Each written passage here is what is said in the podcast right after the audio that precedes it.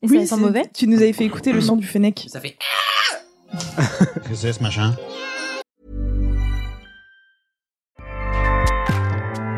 ACAST powers the world's best podcasts. Here's a show that we recommend. Hi, I'm Jesse Cruikshank. Jesse Cruikshank. I host the number one comedy podcast called Phone a Friend. Girl, let's phone a friend. Not only do I break down the biggest stories in pop culture with guests like Dan Levy and members of InSync, I do it with my own personal boy band singing jingles throughout because it's my show. It's your show, girl. New episodes of Phone a Friend Yeah. drop Thursdays wherever you get your podcasts. So work it, girl. Yeah, work it. Okay, that's enough. ACAST helps creators launch, grow, and monetize their podcasts everywhere. ACAST.com. C'est un détecteur de conneries. C'est pour ça. Et maintenant, qu'est-ce qu'on fout Mais Ben, dis-tu nos conneries Tu veux que je lui dise d'aller se faire enculer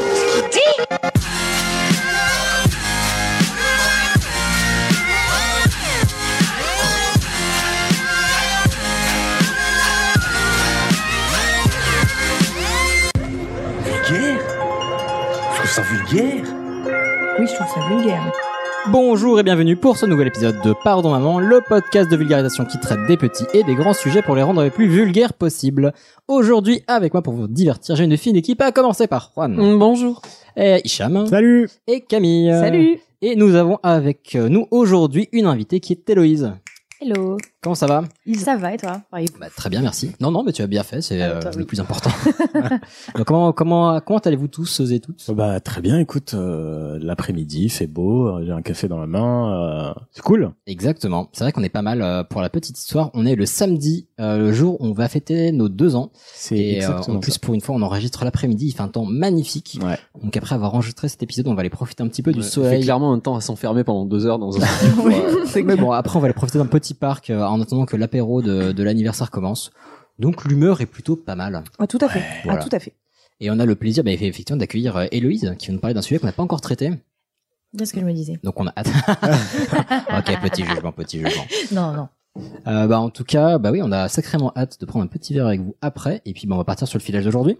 Faisons. Dans le Pour sens. changer, on va commencer par. tadadam. Moi, Camille, guitare électrique. Mmh.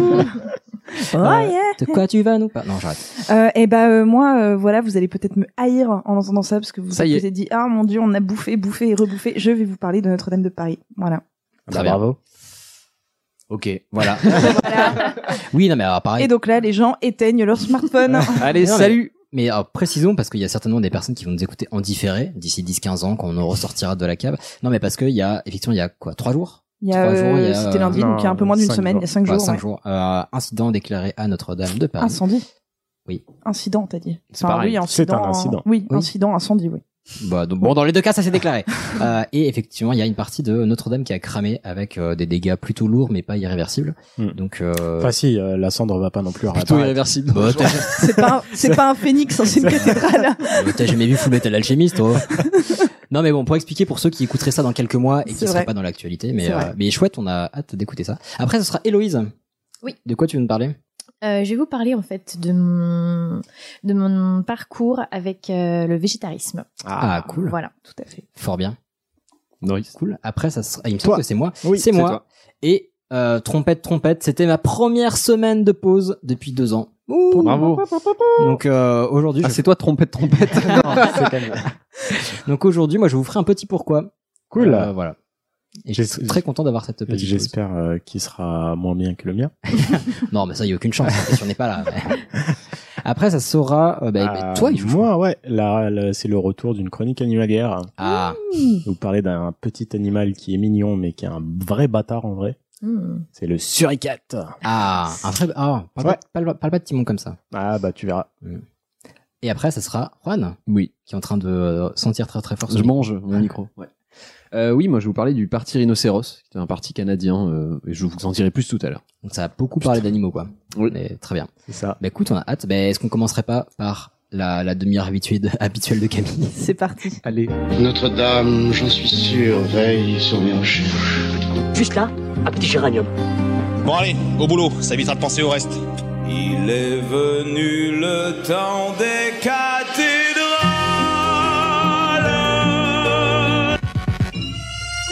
Précisons qu'on va encore se faire striker sur YouTube. Ouais, non.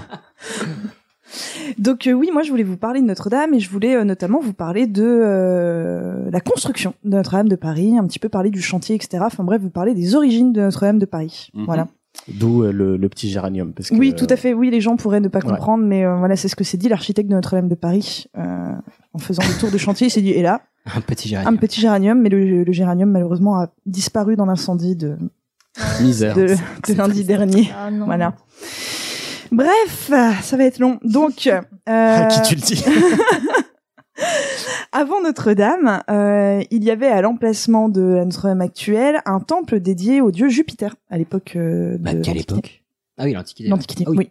Et ensuite, avec euh, la fin, enfin le- la, la disparition des religions païennes et euh, l'arrivée du christianisme, eh ben on va détruire ce temple de Jupiter et on va euh, euh, construire euh, une église. Ensuite, on va la raser, on va en refaire une autre plus grande, etc., etc. Donc en fait, l'emplacement actuel de Notre-Dame de Paris a toujours, euh, enfin a un lourd passé euh, religieux. Et, et juste, euh, Mhm. pas pour moi, hein, mais pour les auditeurs qui nous écoutent, qui sont pas forcément au courant. Antiquité, c'est quand déjà C'était Alors, il y a longtemps, je crois. l'Antiquité, c'est de l'invention de l'écriture. Et donc Moins 4000. Alors ouais, c'est ça par contre, je sais plus. Ah, Ah ouais, non mais sincèrement, hein, je je saurais plus te dire, Ok, mais donc, t'es sur du ouais. moins moins plusieurs moi, milliers d'années. beaucoup. Euh, Ah, moins jusqu'à euh, alors ensuite euh, jusqu'à jusqu'au début du Moyen Âge. Donc le début du Moyen Âge c'est quand Euh, 400 Presque, oui. 300 Mais c'est c'est euh, le 5e siècle. Ok. Voilà. Ensuite, il y a plusieurs dates sur les historiens, mais voilà, c'est le 5e siècle. Merci. Voilà. Alors, euh, Notre-Dame de Paris, bon bah là je vais pas vous demander quand est-ce qu'on l'a construit parce que je crois qu'on a tous énormément bouffé cette semaine, c'est-à-dire que euh, n'importe qui je pense maintenant sait quand est-ce qu'on a posé la première pierre, non Oui, c'était le passé. Euh, Ah non, vous avez pas retenu Moi j'ai trouvé qu'ils avaient beaucoup donné l'info. euh, Je sais que c'est le 13e siècle. Nope. m- 12e siècle. Ah, non, Oui. 1480. Ah, 12e. Non. euh, 1287. Non. Ça Ah a non, été ça, c'était les fini incendies. en- au 13e siècle, mais ça a commencé au 12e siècle. Ouais, plus ou moins, ouais. Et il y euh, Mais a- ça a commencé au 12e, tout à fait. Ah, Voilà. euh, et il y a eu un Je- incendie en 1487. C'est la seule date que j'ai retrouvée. Donc non, en fait, euh, on donc en gros euh, Notre-Dame, le projet, il commence à prendre forme au XIIe siècle. Donc le XIIe siècle, on est à Paris sous le règne de Louis VII.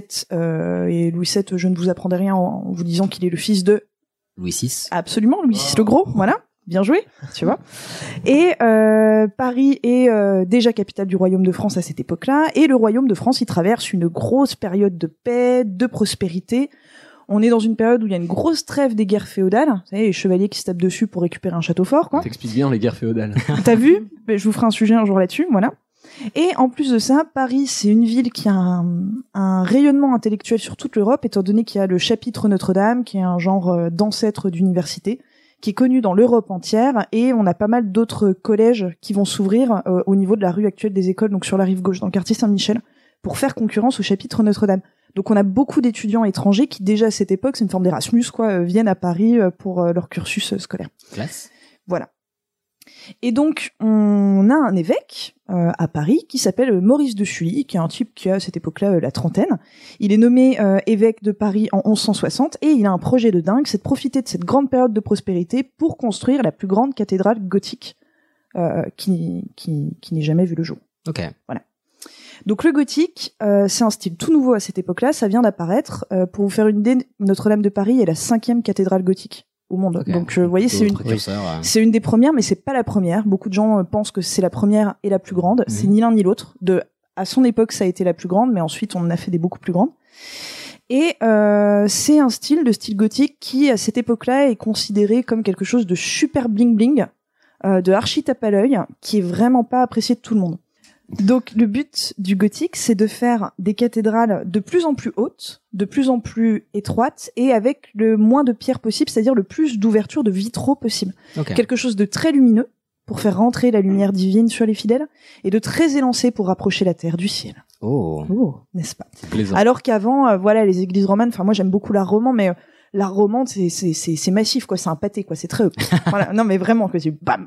C'est tu tu poses ça là, alors que voilà, le gothique, euh, chut, c'est élancé vers le ciel et donc ça demande à cette époque-là des prouesses euh, techniques qu'on maîtrisait encore euh, coussi coussa, mais on se démerdait quand même pas mal. Et je m'y connais pas, mais avec les églises romanes, c'est ça Oui. C'est déjà la mode des vitraux ou pas du tout Ah, c'est des, c'est des ouvertures beaucoup plus Oui, petites c'est quand des même. hein, trous, sur, en fait. euh, oui, oui, c'est de l'ouverture plus, plus petite.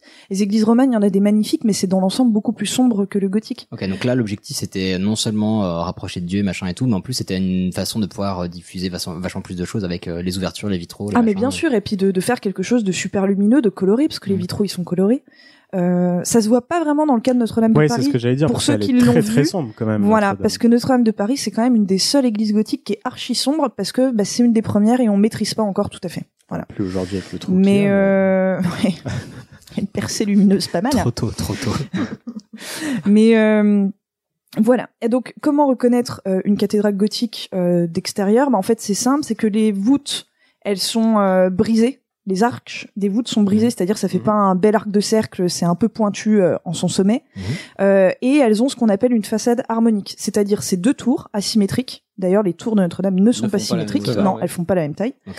Euh, mais c'est plus flagrant sur d'autres Mais est-ce que cathédrales. c'était fait exprès Oui, si, si, ça s'est fait exprès. C'est parce qu'il y a toujours une tour mâle et une tour femelle. Alors là, Ah. me demandez pas pourquoi, mais voilà, il y a une tour mâle, une tour femelle, et il y a trois portails, donc trois grosses portes avec la centrale en général qui est plus grosse que les autres. Voilà, à partir du moment où vous avez ça, C'est Mhm. une c'est- tour. c'est- on, on est, on est, on- il y a de grandes chances que vous soyez face à un truc gothique. Voilà. Donc voilà, bref, revenons-en à notre Maurice. Donc notre Maurice, pourquoi est-ce qu'il veut entreprendre un aussi gros chantier Bah déjà parce que Paris à cette époque-là est en plein boom démographique. Euh, elle va bientôt devenir la plus grande ville d'Occident.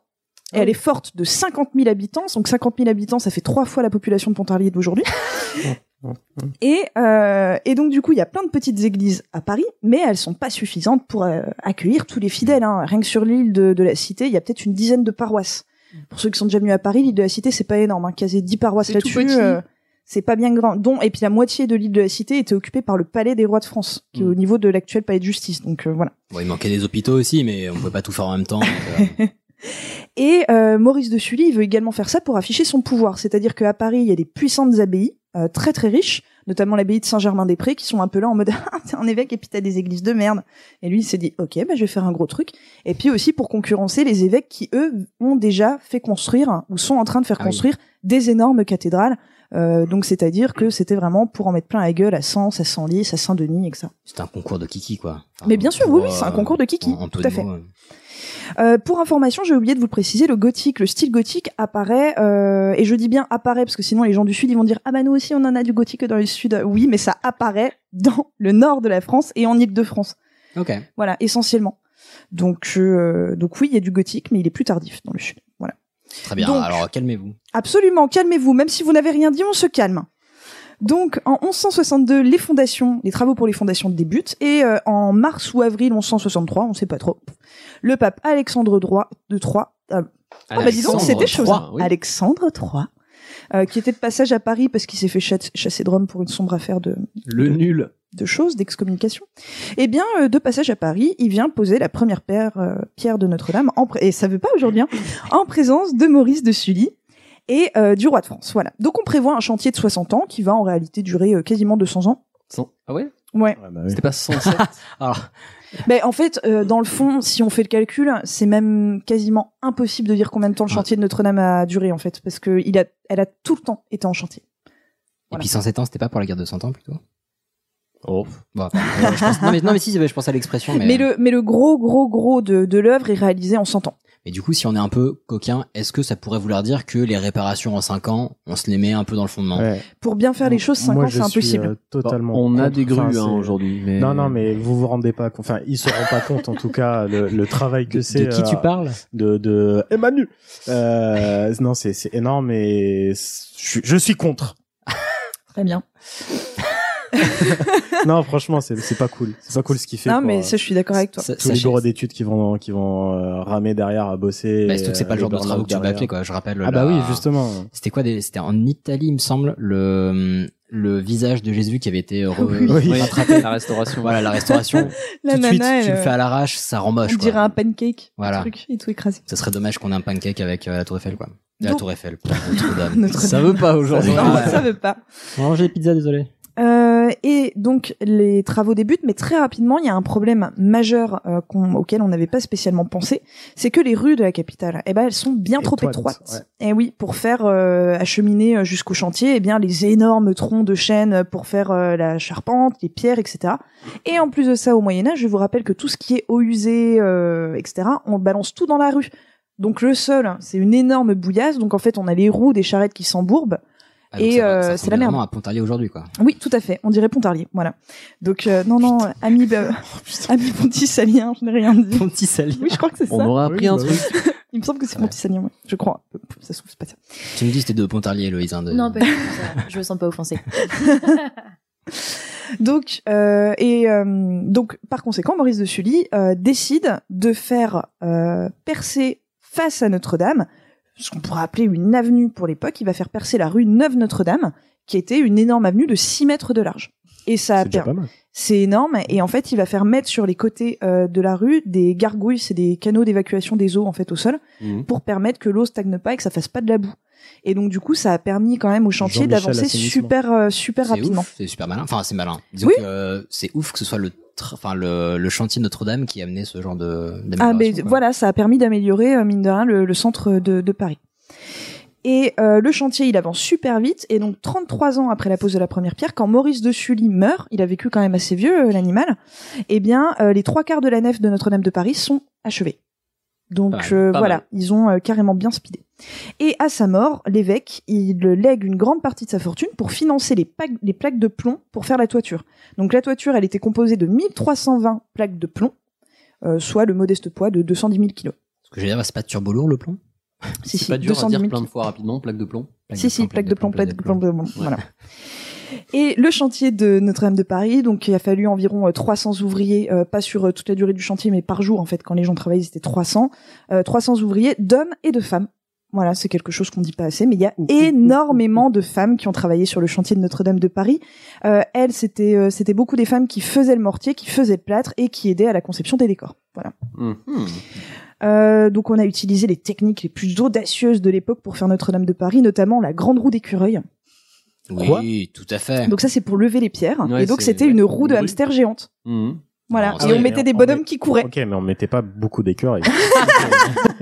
800 écureuils dans la petite roue. 300 ouvriers, donc 280 écureuils. C'était ouf. Mâle et femelle. Non, non, mais du coup, c'était des bonhommes. Alors, il y a des, des gravures de l'époque euh, qui existent où on voit des hommes courir dans ces grosses roues de, Oh, de hamster. C'est voilà, c'est assez euh, marrant. Et si vous vous placez face euh, à Notre-Dame, euh, de pas trop trop loin, vous voyez, euh, vous voyez touristes. facilement euh, les des gros trous rectangles qui sont les marques des échafaudages en fait euh, qu'on- Ok. qu'on a fait pour Notre-Dame de Paris des échafaudages en bois vous les voyez super facilement il y en a absolument partout et en fait ils étaient conservés au Moyen Âge parce qu'on se disait bah, si on a besoin de refaire un échafaudage Alors, on saura où on a déjà les les remettre. trous voilà exactement on saura où les remettre voilà euh, puis au final, on les a jamais enlevés, pourquoi pas. Donc c'est un chantier qui est super complexe, qui est super délicat, parce que comme je vous l'ai dit, c'est des murs super hauts et c'est des très grandes verrières. Le but du jeu, c'est vraiment d'enlever le maximum de pierres possible, de faire un genre de, de véranda. Voilà. Euh, mais il faut maintenir la toiture qui est super lourde parce que je vous ai parlé du poids du plomb, mais il faut rajouter à ça euh, La tout- charpente, voilà toute la euh, charpente, mm. euh, voilà la flèche aussi, Hmm. enfin voilà tout un tas de choses. Mais La flèche, ça venait pas bien après Euh, Il y a eu deux flèches à Notre-Dame, Ah bon mais il y en a eu une première d'origine. ouais, Ah, tout Je à savais fait. pas. Donc, euh, on remplace les murs du coup par des énormes piliers massifs, mais ça suffit pas à porter tout le poids de la cathédrale. Et donc, en fait, à Notre-Dame, vous avez toute une structure autour de la cathédrale. Donc, vous avez des arcs boutants avec des contreforts. Et en fait, c'est pas du gothique pour décorer, c'est vraiment pour tenir la cathédrale dans tous les sens, mmh. Mhm. euh, pour pas qu'elle se pète la gueule. Voilà, c'est une vraie, euh, une vraie utilité. Si vous revisitez, ne poussez pas les, les poutres. hein. Voilà, exactement, parce que ça permet de, de, de répartir au maximum tout, tout, le, tout le poids de Notre-Dame de Paris. Voilà. Euh, donc Notre-Dame de Paris, en termes de dimension, c'est assez hallucinant. Elle fait, les tours font 69 mètres de haut. Voilà. Euh, feu la flèche. Bah, On il- faisait il est trop 90. fort. Vous Ouais. avez le jeu de mots, Trop feu la content de flèche. Ah, savoir dit feu la non, flèche. voilà. Mais j'étais contente de la trouver. Et les- Euh, les tours fe- fe- font 69 mètres, une des deux en tout cas. Oui, oui, oui, mais il n'y a pas un écart de ouf. hein. Ok, bah Entre sinon, les c'est deux, pas hein, grand- c'est c'est comme chaud. deux jambes qui font pas la même taille Non, Euh, Bah oui. mais je le demande. Ouais, non, Oui, non, mais voilà, mais oui, voilà. Euh, flèche 90, la façade, elle fait 40 mètres de long. le transept 48 et toute la longueur totale c'est 130 mètres. Voilà, donc c'est quand même un beau bébé. Oui. Et la hauteur de voûte à l'intérieur, la hauteur de plafond c'est 35 mètres. Donc si vous voulez reconstruire euh, Notre-Dame dans votre jardin, Camille a toutes les mesures, n'hésitez pas. Ah. Absolument. Et euh, une fois qu'on l'a achevé, bah, Notre-Dame, on a construit tout un ensemble. En fait, on va rajouter un cloître, on va la coller à l'hôtel Dieu. Enfin, Notre-Dame, il faut vous dire qu'après, c'était une ville dans la ville. hein. Euh, Voilà, c'était vraiment encerclé de murailles. Et il y avait tout un édifice religieux encore euh, derrière comme le Notre-Dame. Vatican. En quelque sorte. Voilà, tout à fait. Euh, et une fois fi- terminée, elle pouvait accueillir plus de 8000 fidèles. Voilà, donc euh, Pas mal, hein. ouais, Ah bah, on c'est pouvait grand, se faire des grosses, grosses, grosses, grosses messes. Pour la petite anecdote, il y a quelques années, j'ai fait un mariage à Notre-Dame. Sérieux Et c'était vachement cool. Ah la vache C'était, euh, enfin, j'avais l'impression d'être comme dans les, les mariages royaux qu'on voit à la télé et tout. Euh, c'était assez ouf. Il y avait Mr Bean ou pas Non. Non. Non, désolé. Non, mais c'était extrêmement classe et c'est très touchant de, de faire une cérémonie euh, là-dedans. Donc, Ouais, tu m'étonnes. Voilà, c'est fait à Non fin de mais, la fin de la petite c'est... non, non, mais c'est, c'est, c'est bien vrai. On est tous contents. Alors aujourd'hui, on râle beaucoup. Moi, j'ai beaucoup d'amis qui m'ont dit ah mais moi je suis très très triste parce que Notre-Dame, eh ben euh, euh, mes enfants ou même moi quand je la reverrai, ben on la connaîtra plus comme euh, elle était à son origine. Ben non, parce qu'on l'a jamais connue comme elle était à son origine en fait. Chez De toute Bim. façon, voilà. On va prendre un exemple. Allez, D'accord On va se mettre dans la peau de euh, Mao. Euh, donc Mao, la, la boulangère qui vendait ses miches sur le parvis en 1411. D'accord. Et notre Mao, elle voyage dans le temps. Et admettons qu'elle arrive en 2018, donc avant l'incendie. Ouh, t'as commencé à écrire tes sujets avec Hicham, toi. Déjà, c'est pas clair. Je suis pour rien, ok Donc alors, Mao, elle a voyagé dans le temps. Voilà, et Ah, Pour elle vendre arrive ses là miches. juste, Ouais. à- juste avant l'incendie d'il y a quelques jours. Et ben elle serait super outrée parce que la cathédrale, elle a bien changé. Donc déjà, il faut vous dire que Notre-Dame de Paris, elle était peinte, intérieure comme extérieure. Ah, Euh, Même l'extérieur. Poncée oui, vers même le- l'extérieur. C'était une beauté. Donc euh, pourquoi Parce qu'au Moyen Âge, à cette On faisait époque-là, on a tout comme une ça. haine de la pierre blanche. On n'aime pas ce qui est blanc, c'est pas beau. Ah, Voilà. ça a bien changé aujourd'hui. C'est c'est pas aussi pour euh, colorier ça avec des couleurs euh, riches. enfin, euh, si, qui si, si, font on a, que- pour- dans le cas de Notre-Dame, on a utilisé des pigments qui coûtaient très très cher, C'est le ça. bleu, le rouge et de la feuille d'or. Voilà. Donc c'était pour montrer la richesse de l'église. Oh, bah, ça va, tranquille. Ouais, il y avait la feuille d'or sur la façade de Notre-Dame de Paris, quoi. Ah oui, tu nous avais parlé aussi du euh, d'une salle. euh, C'était pas au palais de justice La Sainte-Chapelle. à Sainte-Chapelle, Ouais, voilà. qui est au palais de justice, Mm. tout à fait.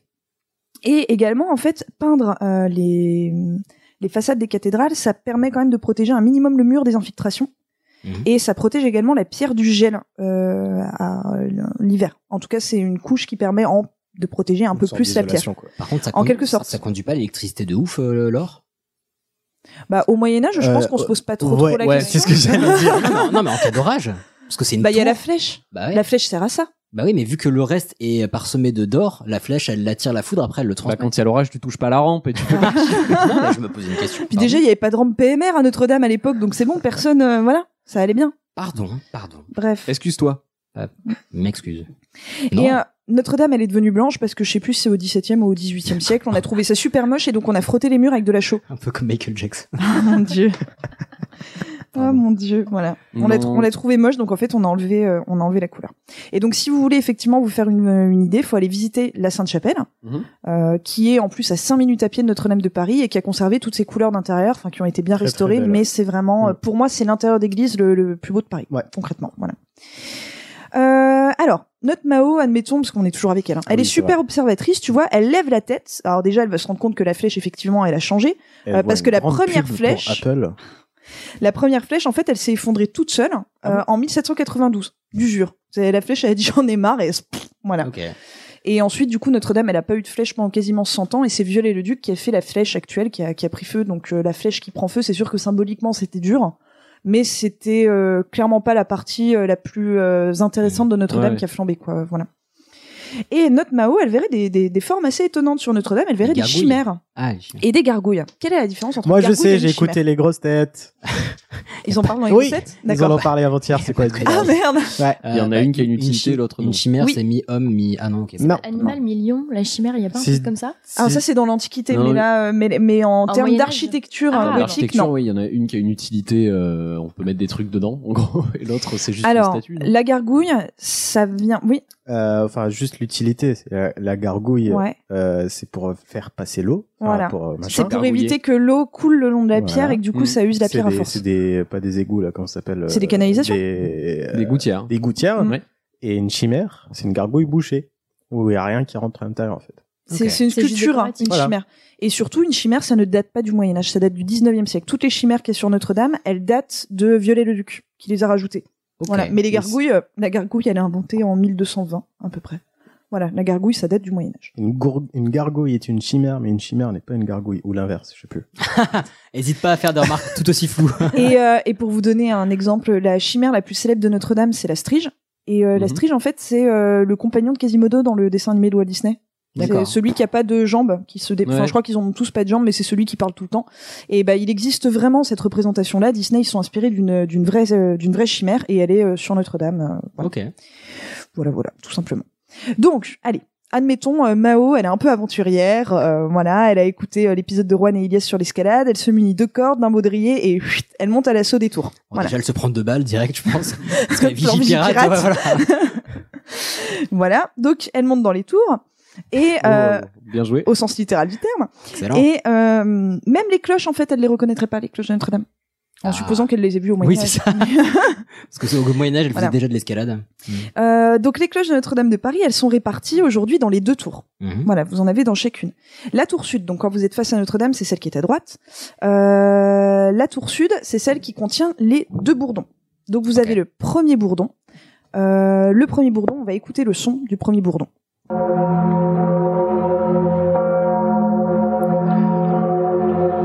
Voilà, vous voyez, c'est un genre de glas. Euh, il est très très grave. Euh, le premier bourdon, il s'appelle Emmanuel. Ah, bah, et Mais d'ailleurs. oui, voilà. D'ailleurs, il y a Oui, une- tu une as auditrice raison, qui tu as m'a dit que gagné, j'avais ouais. dit Emmanuel. Oui, oui, je l'ai réécouté, t'avais raison. Et, euh, et donc, c'est la plus grosse des cloches de, de, de Notre-Dame. Elle pèse 13 tonnes. Pas mal. Pas mal. T'as encore écouté grosse tête. Non, mais c'était mon Tu sujet. l'avais la dit, oui, dernière c'est fois. vrai. Oui, je, ça, je le savais très bien. Et, euh, et vous savez le, le, le truc qui est à l'intérieur qui sert à la faire sonner, là, je sais pas Oui, comment ça oui s'appelle. alors ce que tu décris euh, visuellement est assez dégoûtant, mais. Heureusement que vous n'avez pas l'image, hein, auditeur, Mais auditrice. euh, je sais pas Vous comment bien, ça là. s'appelle, mais le, le, le grelot, en gros. De, de- Le grelot, de la- ouais. le marteau. Et ben, il pèse 500 kilos à lui tout seul. Ah, bah, c'est des Voilà. jolis grelots, comme tu dis. C'est oui. c'est du beau bébé. Euh, Je voudrais pas être un slip de cloche. Et, euh, Arrête. et donc le bourdon Emmanuel, euh, donc c'est voilà, c'est la plus grosse et c'est la plus vieille qui soit encore dans Notre-Dame, date euh, du règne de Louis XIV du XVIIe siècle. Pas mal. Et euh, il sonne rarement. Il sonne pour les grandes grandes occasions, euh, donc toutes les très grandes fêtes euh, religieuses, euh, la mort euh, du pape, l'élection d'un pape. Souvent, il sonne pour euh, les choses assez tristes. Ah, oui. Voilà. Bah, en même temps, les trucs graves, ouais, je comprends. Voilà. Et il est pas tout seul dans la tour euh, dans la tour sud. Il est avec euh, le deuxième bourdon de Notre-Dame. Il y a deux bourdons à Notre-Dame euh, qui s'appelle Marie, qui a eu un beau bébé aussi, 6 tonnes, euh, qui a été fondue, enfin en- refaite en 2012 et euh, qui a sonné pour la première fois en mars 2013. Ouais, super récente. Euh, et- et donc euh, là, on va vous faire écouter les deux sons de Marie et d'Emmanuel en même temps. Qui est un son typique, euh, moi je trouve, de Notre-Dame, Ah oui, Mmh. oui. qu'on retrouve qu'à Notre-Dame de Ouais. Paris. Voilà. Alors. Voilà. Oui. On le reconnaît bien. Ah ben si, si, si. Ah ça c'est... Voilà, ça c'est Notre-Dame. Les Mmh. vœux. euh, Donc voilà. Et euh, dans la tour nord, eh bien vous avez les cloches entre guillemets euh, lambda, les, les cloches de, de tous les jours. Elles sont huit. Euh, elles pèsent toutes entre une et trois tonnes. Elles datent toutes de 2012 en fait. Notre-Dame s'est euh, réoffert des nouvelles cloches, euh, voilà, il y a, il y a cinq ans. Ok. Et euh, et elles sont à usage quotidien et très rarement, mais vraiment peut-être deux ou trois fois par an, ils font euh, la grande volée, c'est-à-dire qu'ils sonnent en même temps toutes les cloches plus les deux bourdons et c'est un beau bordel.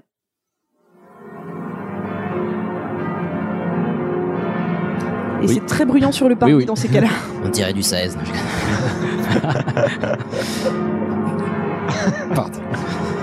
Donc, euh, donc voilà, c'était la, la minute cloche. J'ai où c'est un peu le La minute cloche. En plus, enfin, ce genre de truc, tu peux juste les faire sonner, tu peux pas en jouer.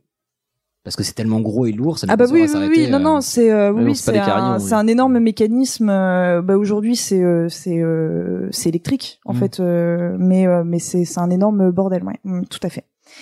Et enfin, euh, notre Mao. Eh bien, euh, comme je vous disais à la base, elle elle vendait ses miches de pain sur le parvis. Eh bien, parlons un petit peu du parvis de Notre-Dame. Celui d'aujourd'hui, il n'a rien à voir avec le parvis Ouais. original de Notre-Dame de Paris, étant donné que euh, le parvis de Notre-Dame, il Il n'y était avait pas autant tout de place. petit, Ouais. mais ouais, il était minuscule. Pour vous faire une idée, si vous allez sur le parvis actuel de Notre-Dame, vous allez voir qu'à un moment, devant la cathédrale, à quelques mètres, il y a des petits plots. Et ben, ça Ouais. débilite l'ancien parvis. Ah. Et c'est vraiment tout Ah oui, c'est petit. tout petit, ouais. Et au sol, vous pouvez voir le tracé de la rue Neuve Notre-Dame. En fait, les gens font Mhm. pas attention, mais sur le parvis, vous, vous voyez toutes les anciennes rues du parvis qui sont tracées au sol. Trop bien.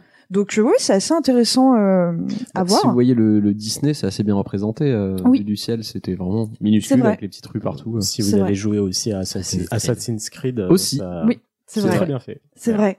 Et le parvis, en plus d'être petit, euh, il était toujours blindé de monde parce qu'il y avait marché. Euh, Bah, comme les je vous miches l'ai de pain de dit, Mao. Notre-Dame, bah, les miches de pain de Mao. Euh, il y avait euh, Notre-Dame, elle a quasiment tout le temps été en chantier, donc en fait, il y avait tout le temps des, des artisans, des tailleurs de pierre, etc., qui étaient là pour des restaurations. Euh, il y avait également l'échelle de justice qui a été mise au XIIe siècle et qui a été détruite à la Révolution. Donc c'est là que les condamnés venaient faire amende honorable euh, avant qu'on les emmène se faire cramer en place de grève. Donc en fait, ils se présentaient devant Notre-Dame, cierge à la main, une chemise de bure, euh, pieds nus, et puis ils disaient pardon, pardon, Mais j'ai attends, j'ai t'appelles ça merdé, j'ai comment merdé. Faire pénitence Faire pénitence Oui. T'as fait attends, un truc à te faire pardonner ou Non, Ah non. Peut-être demain matin, il va se réveiller devant toi avec une chemise de bure. Je voudrais faire pétrinance. Mon Dieu. Et en plus, euh, en plus de ça, il y avait également tout un tas d'élèves, étant donné que euh, il y avait des cours de catéchisme sur euh, le parvis de Notre-Dame de Paris, étant donné que Notre-Dame a une façade, comme toutes les façades gothiques, une façade euh, d'écriture euh, sculpturale. ouais, putain, ça devait être. C'est- ultra C'est-à-dire classe qu'en d'avoir fait, hein, cours à c'est ce de moment-là. l'ense- bah, c'est de l'enseignement, comme on est sur euh, une grande majorité de la population qui sait pas lire. euh, c'est de l'enseignement, c'est l'histoire de la Bible, C'est une l'histoire BD, quoi. essentiellement de la Vierge Marie, comme Notre-Dame est dédiée à la Vierge, sur euh, les façades. Et vous avez notamment le portail central qui est mon préféré, qui est le portail du jugement dernier.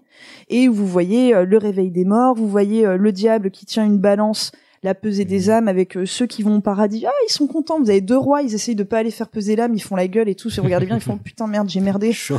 Ah, fait chier. Et vous avez tous ceux qui vont en enfer, il y a une nana qui se fait bouffer par un monstre. Enfin, c'est c'est vraiment une énorme BD et ça prévient de ce qui t'arrivera si tu respectes pas euh, les règles de l'église et de la religion catholique. Enfin, Il Voilà. n'y avait à pas ce qui- une légende sur la porte Tu m'en avais raconté une, Si, une fois. si, si, oui, C'est oui. ça Ah oui, mais là, malheureusement, Ouais, j'aurais pas ouais, le temps, non, mais, non, euh, mais- ouais, ouais, mais- non, non, non. voilà, ne me, ne me lancez pas, mais si, si, tout à C'est fait. ce que euh, je me disais. On je vous- pense. Ah, on mais vous la la face- racontera ce soir. la façade de Notre-Dame, il y a, il y a plein, plein on de t'enregistrera choses. un épisode bonus, euh, on balancera sur le. Ah, mais par Ah, contre, bah, pour oui, Halloween hein. Non mais effectivement, par exemple, si ça vous intéresse, euh, vous pouvez nous envoyer un commentaire, un message ou autre, un truc spécial notre homme, parce que je pense que Camille doit avoir 12 000 trucs à raconter. On peut très bien orga- enregistrer un petit hors-série de... Mmh. Mais j'ai- Oui, que j'ai- Camille j'ai ferait eu- toute seule chez elle, par exemple. Mais non, mais j'ai eu la chance de travailler beaucoup euh, grâce à Notre-Dame de Paris quand j'étais guide et euh, c'est vrai que je faisais beaucoup Mm. visiter la, Donc si ça vous le chauffe, bâtiment, euh, donc euh, dites-nous. oui. Et, euh, et en fait, vous, vous savez, dans euh, Notre-Dame de Paris, je sais pas si vous avez eu la chance de le lire, mais il y a un chapitre de Victor Hugo qui s'appelle Ceci tuera cela, Non, et j'ai- j'ai euh, vite- j'ai qui est vite un les des bouquins chapitres de- emblématiques de, de Notre-Dame euh, de Paris. Et en fait, c'est pour, euh, c'est en gros Ceci tuera cela, c'est-à-dire que euh, le livre va tuer les cathédrales, d'après Victor Hugo, parce que Notre-Dame de Paris, ça se passe à l'époque où euh, l'imprimerie a été inventée quelques décennies auparavant, et donc le livre bon marché se multiplie. Mmh. Les gens apprennent de plus en plus à Mm. C'est lire. inflammable. Et donc on n'a plus besoin de, Non, on rien n'a à plus voir. besoin, non, de, de, de sculpter en fait l'histoire de la Ah, religion sur des façades d'église. C'était à des années. Et, euh, et donc c'est vrai que avec l'apparition du livre aussi, on perd un petit peu euh, l'idée de, euh, de de décorer les églises Mm. à l'extérieur parce qu'on en a de moins en moins besoin. Voilà, et donc ça va disparaître. Donc euh, voilà. Alors petite conclusion, vous allez sans doute vous dire, mais nous, nous, fanas du Moyen Âge, qu'est-ce Nous qu'on les va- Toulousains, encore. voilà, mais oui. Nous, les Toulousains, fanats du Moyen-Âge, qu'est-ce qu'on va venir visiter quand on ira à Paris euh, s'il n'y a plus Notre-Dame pour le moment Bah, elle est toujours là déjà. Mais oui, non, mais pour le moment. Ouais, mais on- pour rentrer dedans, ça va prendre un peu de temps quand même. Mais vous en faites pas les petits chats, maman, elle vous a fait une liste. Ah, mais oui. Mais oui. alors, Donc déjà, moi, je vous conseille d'aller voir la crypte archéologique qui est sous le parvis de Notre-Dame, qui est clairement pas connue, mais qui est Mm. oufissime. Euh, ça vous permet en fait de mieux comprendre toute la construction de Notre-Dame et ça vous permet de voir tout ce qui est en dessous. Vous avez des trucs de l'époque de Lutèce, des, des maisons médiévales. C'est un vaste bordel. Ça a été découvert par hasard, je crois, dans les années 60 ou 70, quand ils ont voulu construire un parking Vinci, une connerie comme ça. Et euh, ils ont dit, oh putain, René, arrête les travaux. Enfin, mais le mec était de Toulouse. Parce que Ouais. c'était une entreprise de Toulouse, bien sûr, Bien qui faisait le parking. communauté de l'Aveyron qui imbosse sa paille, là. Ça hein. m'impressionne. Voilà, il y a bien entendu la Sainte-Chapelle qui est sur l'île de la Cité également. Il y a la sup- bi- euh, superbe Tour Saint-Jacques, il y a l'église Saint-Julien de Pauvre, le collège des Bernadins, le musée de Cluny qui est le musée du Moyen-Âge à Paris, la tour de Jean sans Peur, l'hôtel de Tu Sens, baves. le palais de la Cité, la sublimissime basilique de Saint-Denis. Enfin bref, on ne respire. manque pas de Moyen-Âge, Ni d'adjectif. mais les, mais les- mais les gens ont tendance à penser que le Moyen-Âge à Paris ça s'arrête à Notre-Dame, mais c'est grandement dommage. Notre-Dame elle est très jolie, c'est un très beau symbole, mais il y a plein de bâtiments médiévaux à Paris qui sont. euh, pas plus beaux que Notre-Dame, mais euh, Tout que- aussi, ah mais euh, qui sont tout aussi beaux. La c'est clair. fac de Jussieu, par exemple. Et, euh, et hors de Paris, eh bien, en attendant, vous pouvez en profiter pour aller voir d'autres Euh, Ah, Reims, non. d'autres cathédrales gothiques, amis parisiens, voilà. bah oui. Bah voilà, on a euh, Chartres, Beauvais, Amiens, Strasbourg, Reims, Troyes, Rouen, enfin voilà, il y en a plein, plein, plein, plein, plein.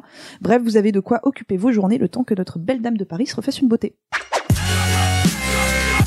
Ah, quel magnifique sujet, quelle magnifique conclusion aussi. Bien. Très bien. Oui. Et euh, J'ai Bah, jamais notons vu autant d'adjectifs qualificatifs en une seule phrase. le sublimissime sujet. Non, c'était vraiment trop cool et euh, je euh, me permettrai de rajouter qu'il y a aussi l'hôtel Dieu juste à côté de Notre-Dame qui est aussi un lieu magnifique. C'est vrai. Donc, C'était un hôpital qui a été fermé, il me semble, où ils vont refaire autre chose dedans. Mais euh, l'intérieur de l'hôtel Dieu est somptueux, c'est ultra beau. Et voilà, malheureusement, il va se passer d'autres choses dedans, mais euh, Ouais. Mm. voilà, il y a plein- plein de petites choses cachées. Très bien. Bah, c'est- c'était très cool. Ça Mm. m'a effectivement donné des idées de trucs à visiter autres. Bah, de toute façon, je ne serai pas allé à Notre-Dame, mais, euh, mais euh, d'autres trucs. Donc, euh, merci beaucoup. Mais de rien. Et du coup, il me semble qu'on va passer au sujet d'Héloïse. Tout à fait. Quelqu'un qui mange pas de viande, c'est un végétarien. Tu me prends profondément pour un con Non, non, non, je l'ai fait manger végétarien. C'est plus simple comme mode de vie. Vous savez, la torture, c'est pas ce que vous croyez. hein. Quand c'est fait par un pro, il n'y a pas une goutte de sang.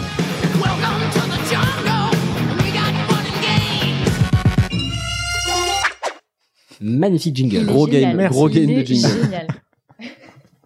Je pensais pas que ce serait ça, mais c'est. Mais juste très, si très tu bien. Ah. peux m'expliquer pourquoi Welcome to the Jungle Parce que c'est elle qui m'a dit de, le- de le mettre. Non, parce qu'en fait, euh, bon, T'aimes bien déjà, cette j'adore le musique groupe. voilà, Ok. j'adore. Très bien, Ah, Voilà. ok.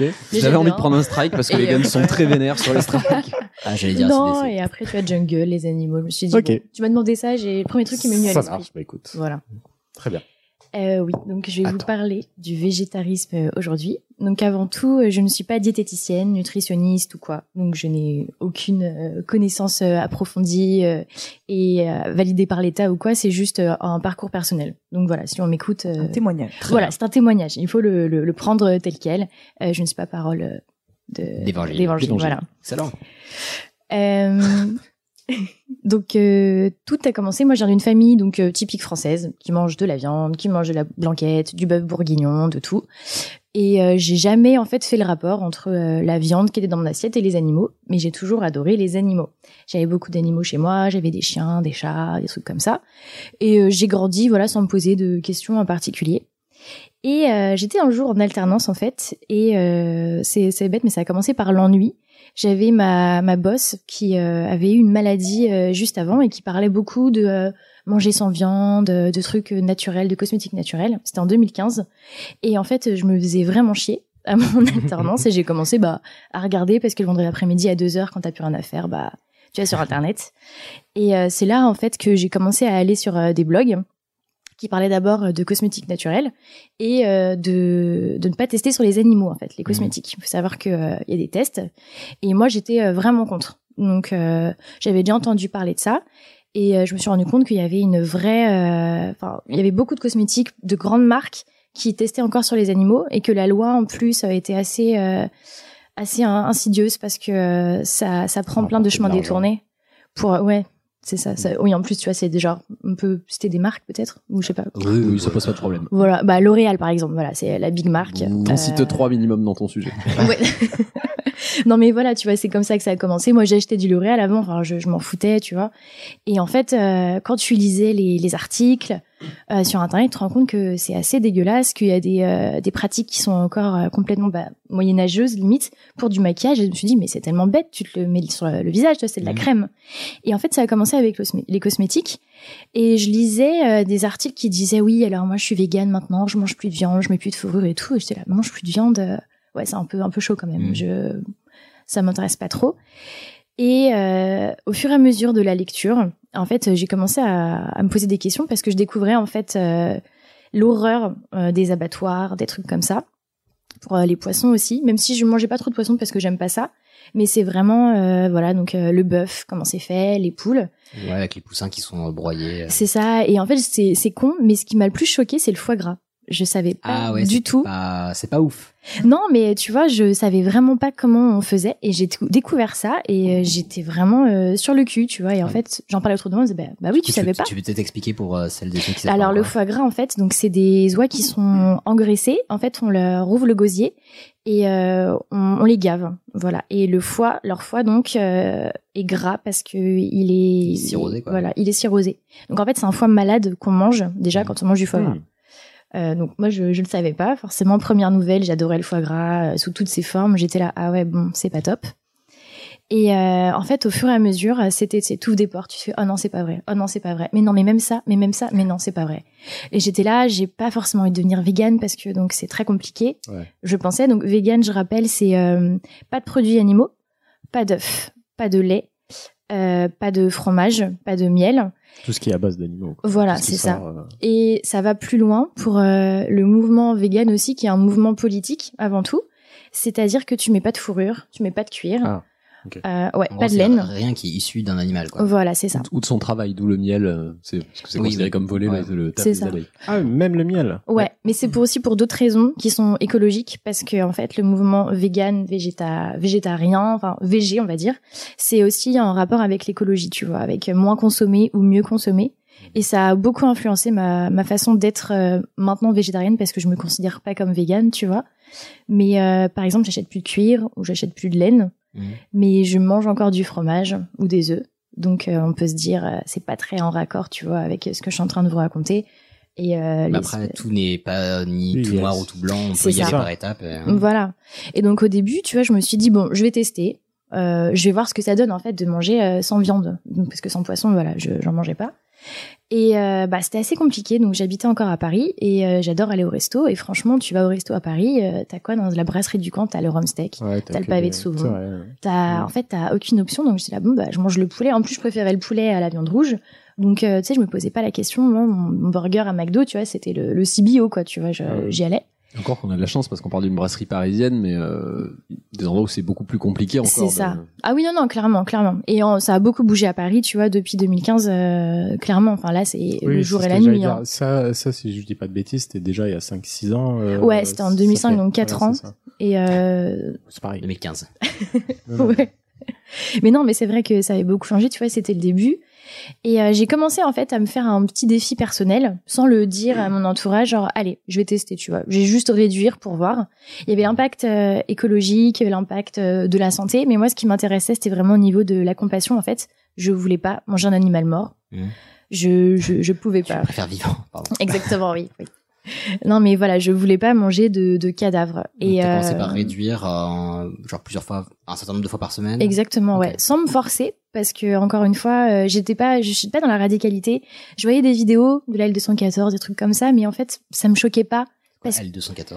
c'est l'association, c'est une très grande association hyper connue, C'est celle qui a eux qui fait, sortent toutes euh, les vidéos, Toutes les vidéos, C'est euh, ça. des abattoirs, euh, et tout ça. Bah, pardon, je connais pas. bah, les poussins, tu vois, c'est grâce à la L214 que Ah. tu le sais. Pardon. Oui, si je dis pas de bêtises, ils se font des entre guillemets des commandos pour euh, rentrer dans Exactement. les exploitations euh, animales euh, la nuit pour prendre des images ou. euh, ok, je- mais et j'avais les jamais entendu diffuser leur au public, nom, en fait. c'est vous Ok. Bah ouais, ou les abattoirs à l'abattoir d'Alès, tu vois, c'est la L214 euh, qui, a, qui a montré les images. Et ce genre d'images qui commençait à venir à l'époque, moi je les regardais sur YouTube, tu vois, et c'est bête, mais ça me touche pas parce que c'est un- moi c'est un film.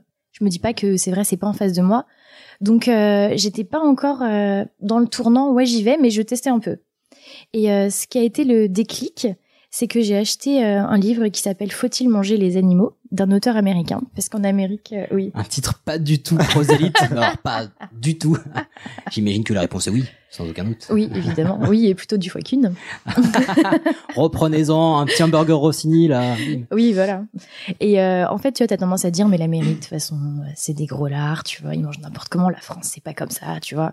Donc, c'est que des témoignages euh, d'exploitations agricoles qui font des milliers d'hectares. Mais en fait, c'est c'est assez horrible. Mais ce que j'ai compris, et ce qu'il explique, c'est que la, la nourriture, la viande, c'est avant tout social. Ça crée du lien social. Mmh. Mhm. Et que quand tu te coupes de ça, tu as la Joël Cham qui, qui fronce Ouais, ses sourcils. ouais, je comprends pas. En gros, la viande, c'est c'est social aussi, tu vois. Ça, enfin, le, le, le repas, c'est culturel et social. Et tu, bah, tout à l'heure, on a mangé des pizzas. Mm. Mhm. On s'est recueillis autour d'un Un Mm. d'un d'un plat. repas, c'est Oui. ça, Ouais. d'un plat. Et euh, Mais quand pas t'as- forcément la viande, justement. non, bah, Bah, parce ça, que ça en fait partie un petit peu. ça en fait c'est- partie, vu- ouais. vu Petit que bol de saucisson avec euh, le, la bière. Et vu qu'en France, c'est, Voilà. c'est considéré comme un, une, comment dire, une matière noble, entre guillemets, Mm, mm. c'est, euh, c'est ce que tu vas valoriser dans le plat très souvent. Genre, t'as une viande de bonne qualité, etc. Tu te fais une bonne côte de bœuf à plusieurs et tout. Et euh, putain, la pizza, bah, c'est pareil, c'est rarement, un- enfin, c'est souvent un truc assez convivial, assez détente. Hmm. Alors que, bah, les brocolis, jusque-là, on n'a jamais genre, oh, j'ai deux petits kilos de brocolis, si vous voulez. on se fait à la maison. Non, vas-y. Euh, Alors que j'ai déjà entendu des potes, genre, ah, bah, tiens, j'ai trouvé ça à la boucherie, viens, on se fait ça à la maison.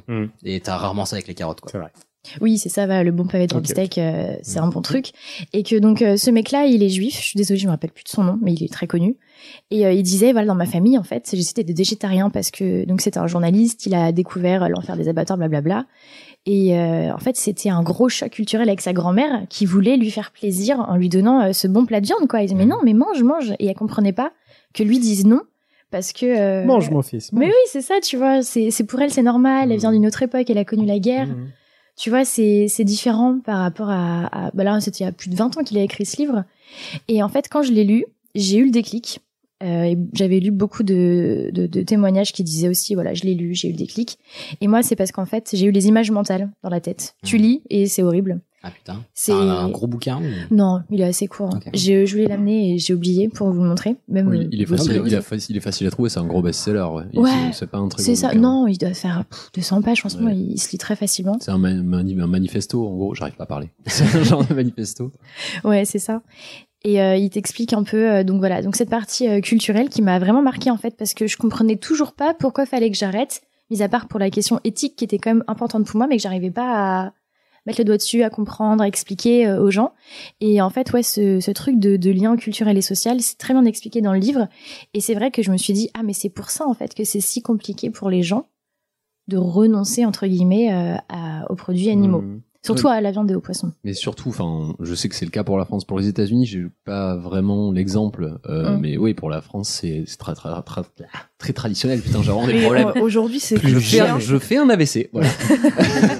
non, par exemple, euh, après-guerre, hein, on avait les tickets de rationnement pendant la guerre. le- à fait. Hum, la, la viande était extrêmement chère. Donc, du Mm-mm. coup, c'est sûr que pour des grands-parents, ça devient compliqué de, pa- enfin, de comprendre pourquoi euh, tu veux pas manger de la viande. Contrairement à l'Inde, par exemple, où je crois qu'il y a plus de 30% de la population qui est, qui est Exactement, oui. végétarienne. C'est pas du En tout- France, je crois que c'est entre- en- en France, entre 5 et 7 je crois, si je dis pas de bêtises. Les Indiens, c'est parce qu'ils Euh, vénèrent la vache. non, il n'y a pas que parce ça. qu'il y a non, des non, animaux non. que la vache. T'as des Non, non, communautés c'est- végétariennes en Ouais, fait ouais. en Inde. T'as un principe euh, qui est dans le dans l'hindouisme, c'est l'ahimsa. J'ai mes notes. Eh.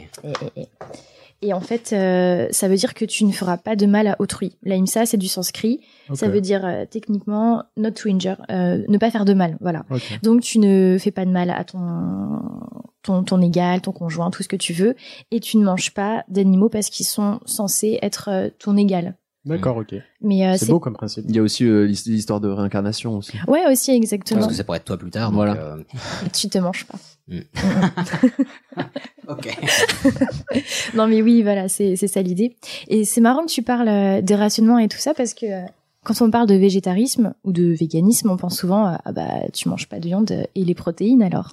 Bah, il y en a dans d'autres. euh, C'est ça. Mais vous sources. savez d'où ça vient en fait cette histoire de protéines Ah Euh, non. Bah en fait donc pendant la, la guerre, la deuxième guerre mondiale, le moment du rationnement, euh, on n'avait plus beaucoup Ah oui. accès à la viande. Et C'était- C'est euh, ce que tu disais, Camille, je crois. C'est en- Tant de protéines par personne. Ouais, hein. C'est ça, exactement. on- Ouais, c'est ça. C'était en protéines, c'était pas en calories C'était vraiment en protéines C'était euh, c'était en Ah calories, non, en je crois. calories, ouais, il me semble excuse-moi. que. Mais euh, après, il y en Bon, avait c'est peut-être en pareil, protéines. Hein, euh, Oui, il devait y je sais avoir pas. des tickets protéines. j'imagine. euh, Voilà, c'est ça. Donc, euh, ça, Oui, t'avais c'était des tickets viande, des tickets lait, tout Ok. Ouais, tes tickets œufs, euh, enfin, t'avais ça. Et euh, en fait, on a été tellement traumatisés donc, par cet épisode de guerre que après, il y a eu. En fait, j'ai regardé un documentaire euh, et où tu voyais des images d'époque, c'est-à-dire années 50, tu vois, je pense, où t'avais des pubs à la télé euh, en France, euh, en Amérique. Oui, euh, mangez vos protéines, euh, des produits laitiers, machin, pour euh, bien grandir, parce que les enfants, euh, il y avait beaucoup de, de déficiences, voilà, en protéines, donc ça. Ça, ça fait des, problèmes pour carences, euh, voilà, des carences pour euh, grandir et tout ça. Donc on nous a rentré dans la tête, il faut des protéines. Sauf qu'en fait, il en faut pas tellement que ça, des protéines, parce qu'on est, on n'est pas des nomades, enfin, on n'est plus, on Mhm. est des sédentaires. Et sauf si on fait de la muscu, tu vois, genre, je t'entraîne cinq fois par jour, là, t'en auras besoin. Hmm. Mhm. Mais Ah nous, techniquement, du euh, sport de manière générale parce que la protéine effectivement vont aider à on va dire former tes cellules musculaires euh, exactement. mais genre euh, ouais si tu fais du sport deux fois par semaine il y a moyen que tu bouffes un peu plus Mm, mm. mais pareil t'es en- si je dis pas de bêtises ton entre guillemets, ton rationnement alimentaire euh, enfin nutritif les caps de protéines machin et tout c'est euh, il y a des moyennes mais après ça va dépendre de ton activité physique de ton poids de ta Ouais, puis de ton sexe aussi, ce que t'es Ouais. une fille ou un mec, tu vois, ça va de dépendre. ton métabolisme ouais. Exactement, ouais, ouais. C'est assez, euh, c'est vraiment du cas par cas. Mm. Et euh, donc ça, voilà, c'est important, c'est un truc euh, qui revient euh, assez souvent. Donc j'ai commencé euh, à m'y mettre. Et euh, en fait, ça n'a pas été très très dur parce que je cuisinais euh, beaucoup chez moi, donc euh, c'est facile. Tu fais ton marché, tu te renseignes, t'as des chaînes YouTube. Euh, tu vois, c'était en 2016 où je me suis dit, je me donne un an pour euh, faire ma transition entre guillemets et sans euh, sans me presser, tu vois. Si je voulais remanger un cheeseburger, franchement, euh, T'as allez, je commencé, mange un. enfin, t'étais flexitarienne en gros. Exactement, voilà, on peut dire ça. J'ai, oui, j'étais flexitarienne. Le véganisme, j'étais toujours pas là-dedans parce que euh, bah, j'aimais quand même le fromage. Pas tous les fromages, tu vois. Je suis pas la française typique qui aime le camembert, tu vois. Ça, ça me dégoûte. Mais tu vois, je suis désolée. Ah non, mais j'aime. T'excuses pas. j'ai- Alors, de Ok. un, le camembert n'est pas franc-comtois, et de deux, je n'aime pas le camembert non plus. Parce que Donc, euh, Héloïse, voilà. a- Héloïse a regardé Camille avec un air désolé, genre. Ouais. Ah, Ah, oui, oui, oui. Non, non. Non, mais T'aimes le comté voilà. Ouais, mais en Bah fait, voilà, les copines, c'est bon. Ah, j'aime pas les, les, les fromages à pâte molle. Je trouve ça mais dégueulasse. c'est pas grave. Je Babybel. crois qu'on Ah on ouais. dérive un petit peu. je veux pas- Oui, c'est oui, vrai. oui. Mais euh, voilà, donc euh, ce genre de, de truc, tu vois, le... je sais plus ce que je Donc disais. tu t'es autorisé quand même. euh, Voilà, des écarts entre guillemets. Et quand tu lis, t'as des personnes, non, moi j'ai changé du jour au lendemain, euh, plus rien du tout. Moi non, tu vois, c'est pas comme ça, je peux pas fonctionner comme ça, j'ai besoin d'y Chacun- réfléchir. Mmh. Chacun a sa manière de. C'est ça. C'est- Donc, C'est comme euh, ceux qui arrêtent la clope. Il y en a qui arrêtent d'un coup, il y en a qui baissent. Enfin voilà. et je, ouais, je pense que c'est comme ça, tu vois, et je vois un peu, enfin, j'ai jamais fumé de ma vie, mais je pense que arrêter la viande entre de très gros guillemets, c'est un peu comme ça, tu vois. C'est tu te décides, t'as une raison. Moi, c'était euh, voilà, bah vraiment euh, éthique, hein, pas du tout euh, écologique ou de la santé. Après, ça s'entremêle, donc c'est différent. Et euh, en fait, en un an, voire même beaucoup moins, je suis devenue végétarienne à temps plein. Il faut savoir que Ah, T'as des RTT Alors tous les mois, j'ai un, j'ai un jour de McDo. euh, et- Voilà, j'ai un jour de carence euh, par mois.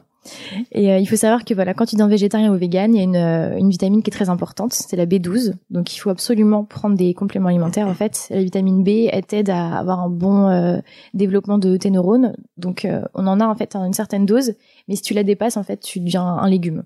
J'en ai euh, entendu parler très récemment par une pote qui est végane justement et qui a eu une carence en B12. Ah ouais, En fait, elle s'en est aperçue parce qu'elle avait des, euh, des troubles de la mémoire. ouais, Elle, exactement. elle oubliait des choses, etc. Ah, c'est elle s'est ouf. dit putain, c'est chelou. Mm, mm, mm. Et son médecin lui a demandé. En fait, elle a pris euh, bah, des compléments alimentaires et ça allait beaucoup mieux. Mais effectivement, ça lui a fait bizarre parce qu'elle avait genre des gros blackouts alors Mmh. qu'elle se torpillait pas quoi. Donc, euh, Ouais, non, non, c'est ça, c'est euh, un truc hyper important. Et même, euh, en fait, les animaux, ils mangent de l'herbe, il y a de la B12, mais sauf que c'est synthéti- synthétisé très mal.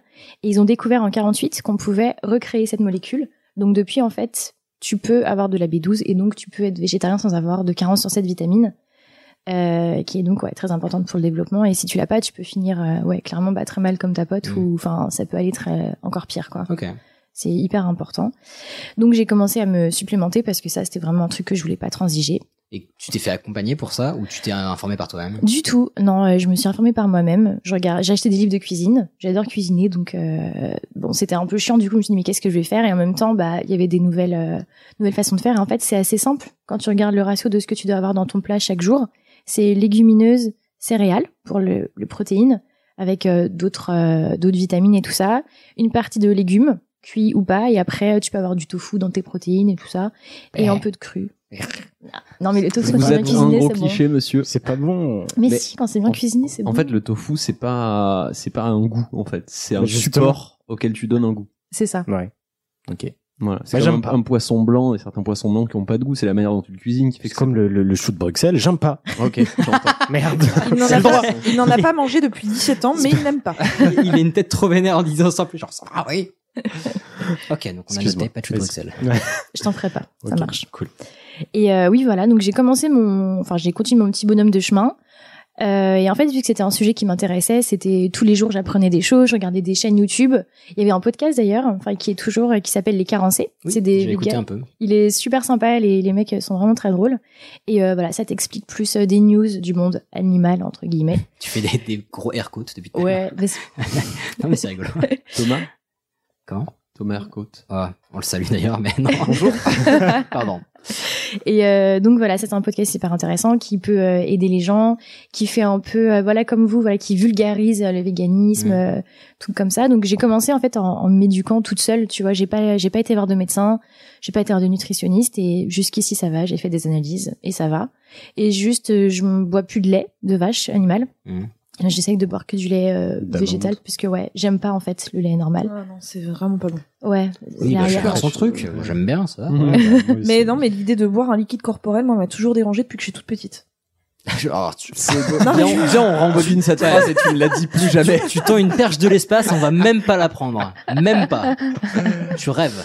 Non, non. Passons à autre chose. Ceci dit, ça euh, fait un petit tremplin sur un truc intéressant qui s'appelle la dissonance cognitive. Oui, mais qui est humaine malheureusement. Oui, voilà, mais c'est pour ça aussi que. Mais tu- vas-y, vas-y, tu veux expliquer. Ouais, rapidement, parce que c'est, c'est- en fait, c'est inhérent euh, au, au courant VG. Donc, c'est euh, en fait le cerveau fait la, la- la dissociation entre euh, donc là pour le véganisme, la viande que tu as dans ton assiette et le petit mouton que tu vas avoir à côté Mm. de toi.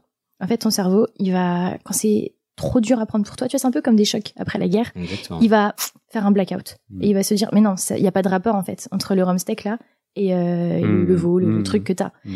Et euh, c'est pour ça que c'est si compliqué en fait à arrêter parce que tu t'inventes des excuses toi-même si tu veux t'as as plein de euh, d'études qui ont été faites par rapport à ça c'est pareil pour la cigarette tu vois tu vois le petit enfant qui fume des clopes euh, euh, au, au- En je sais chocolat. pas où voilà je sais pas où tu vois et en fait tu sais que ça tue tu vois et toi tu sais quand tu fumes que ça tue que Mhm. ça fait tes poumons mais tu le fais quand même dissonance cognitive Mais il y, a un- il y a une phrase que j'avais beaucoup aimée, c'était euh, que Victor Toyon avait dit, je sais pas si tu la connais, qui Non. fait euh, le podcast Les couilles sur la table. ah si oui, oui. qu'on avait invité qui est euh, adorable et brillante. Coucou.